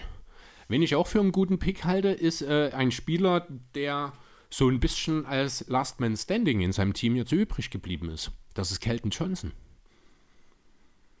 Man hat sich wohl in San Antonio relativ deutlich äh, jetzt für Kelton Johnson als erstmal einen wichtigen Eckpfeiler in diesem Team ausgesprochen. Er hat schon letzte Saison sehr, sehr gute Entwicklungen gezeigt. Steht halt auch schon wieder bei 17, 6 Rebounds, äh, also 17 Punkten, 6 Rebounds, trifft fast 40 Prozent der Dreier, ist auch insgesamt ein effizienter Kerl. Wird aber nochmal äh, wahrscheinlich deutlich mehr Touches bekommen als in der letzten Saison nach dem Abgang von DeJounte Murray, wird ein wandelndes Mismatch für seine Gegner sein. Also ich finde das Wahnsinn, äh, was der Kerl eigentlich so alles drauf hat. Und dann kann ich mir schon vorstellen, dass dann hier äh, wir auch von einem Kelton Johnson reden, der in der Most Improved Konversation eine Rolle spielen könnte. Kann ich verstehen, aber irgendwie sehe ich Devin Vassell dann eher an dem Punkt, dass er einfach die nächsten Schritte macht, weil einfach das Entwicklungspotenzial alleine die rein statmäßig ähm, kann er größere Schritte als Kelden machen. Das ist richtig, aber äh, wenn ich die beiden vergleiche, sehe ich Johnson trotzdem noch als den Spieler, der deutlich wichtiger ist, aktuell, aktuell noch, wohlgemerkt. Also Wessel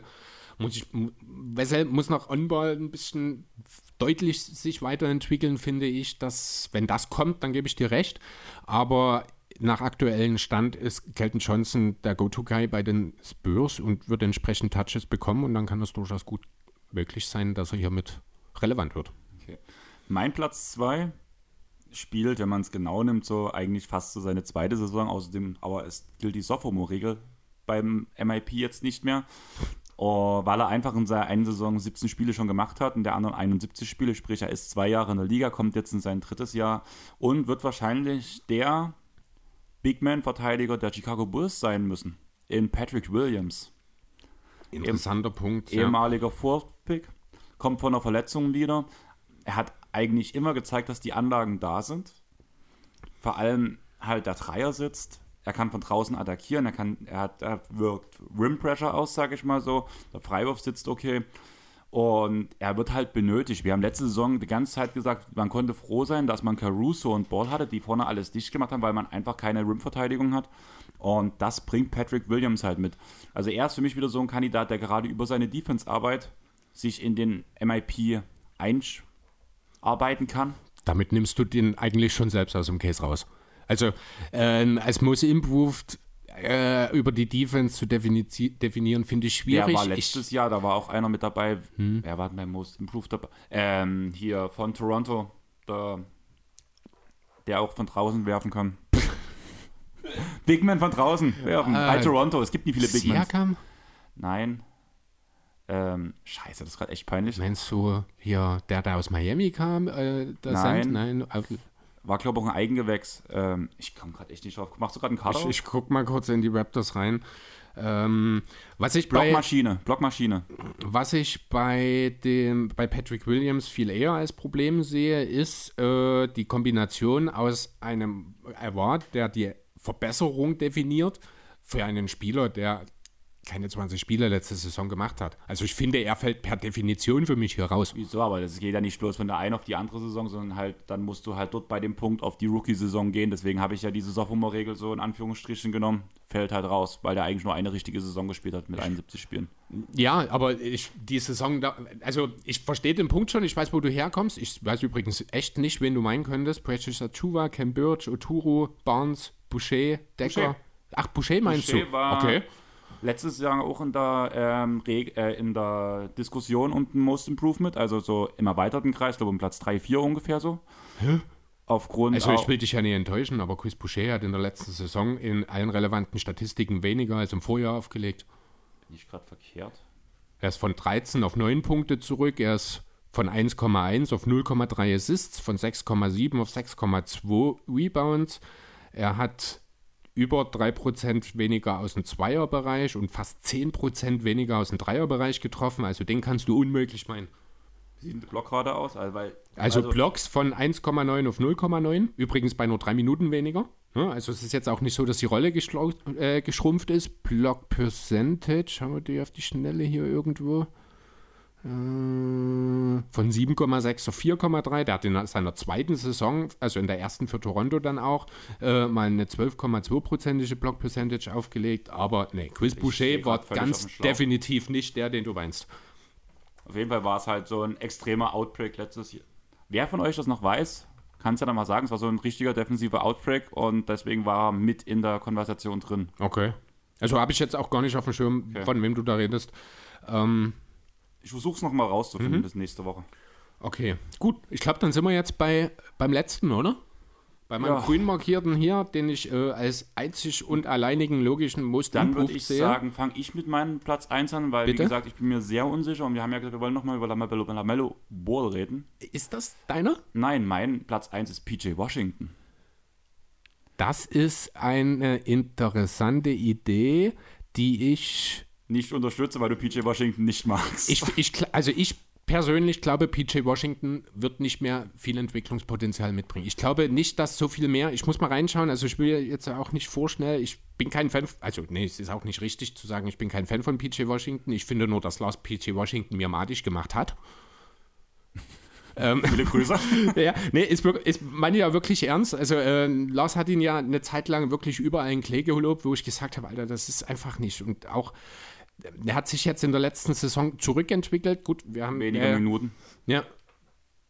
Ja, drei Minuten weniger muss man aber auch nicht 200 Punkte weniger machen und schlechtere Quoten auflegen. Also darüber kann man, gut, da insgesamt die Field Goals sind besser geworden, aber der Dreier ist deutlich schlecht, etwas schlechter gefallen. Spielt am Ende, äh, ist am Ende nicht so wichtig. Natürlich sind wir wieder bei der Bridges-Situation, deswegen wolltest du Lamello zurücksetzen, verstehe ich.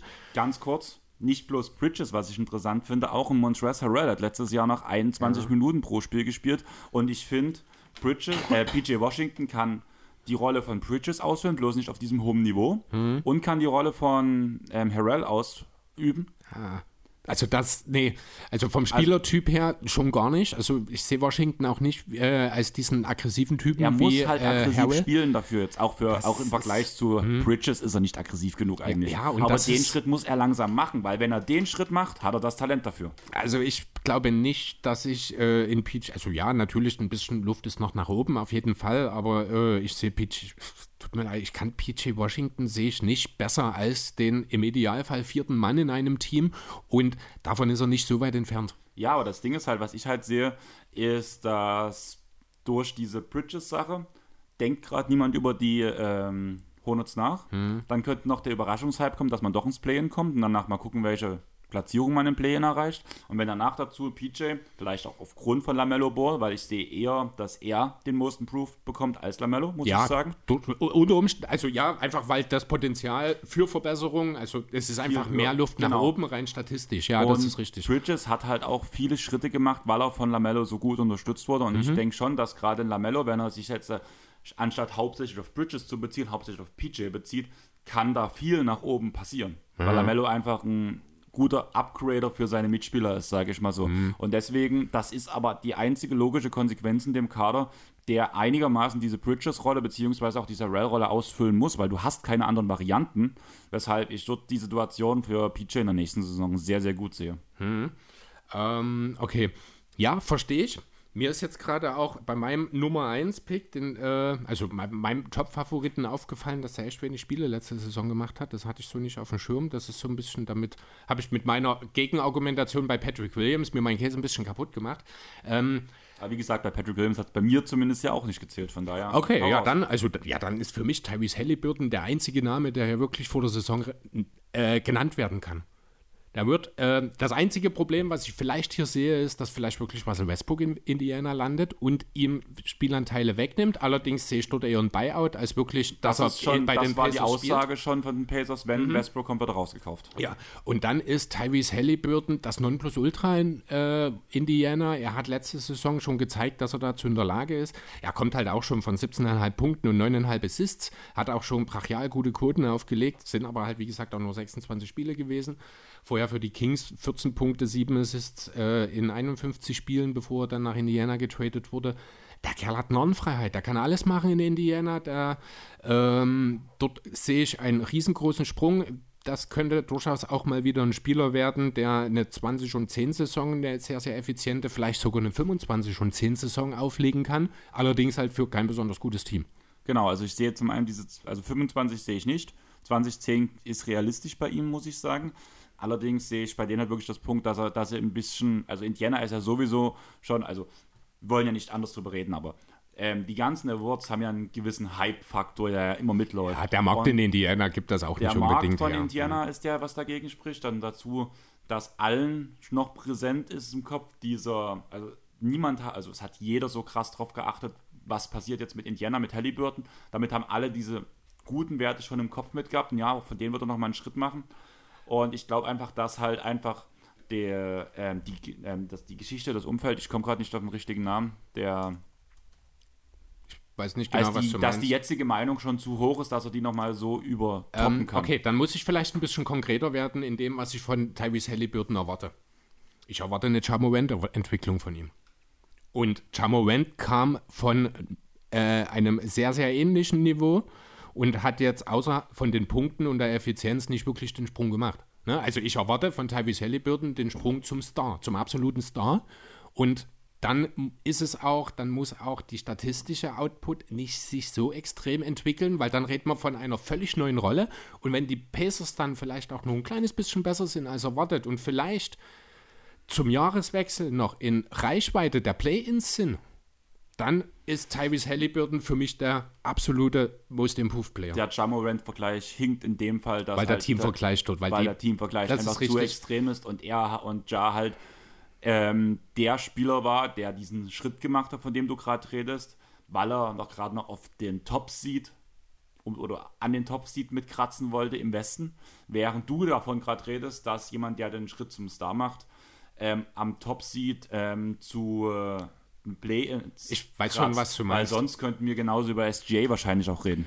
Ah, ich, ja, möglicherweise könnte durchaus sein. Ähm, aber ich finde, nee, also ich bleibe trotzdem dabei. Also Tyrese Halliburton ist für mich Also wirklich, also, also ich finde ich- aber auch, ich muss ehrlich sagen, das ist dieses Jahr als Most Improved zu finden, hat mir, ist mir, ich glaube, nie so schwer gefallen wie dieses Jahr. Genau, also geht mir ganz genauso. Ich verstehe auch deinen Case, wo du herkommst mit Halliburton. Ich ärgere mich selber ein bisschen drüber, dass ich ihn gar nicht auf der Mhm. Ich Liste bin mit hatte. echt überrascht, dass du nicht mal an ihn gedacht hast, muss ich ehrlich sagen. weil, aber der wird genau in diese Kerbe schlagen. Ich würde ihn wahrscheinlich über Brandon Clark noch setzen, auf Platz Mhm. 3 bei mir. Ich sehe trotzdem PJ und Patrick Williams besser. Okay. Aber es ist halt genau das, was ich am Anfang gesagt habe. Wir haben gerade Riesenprobleme.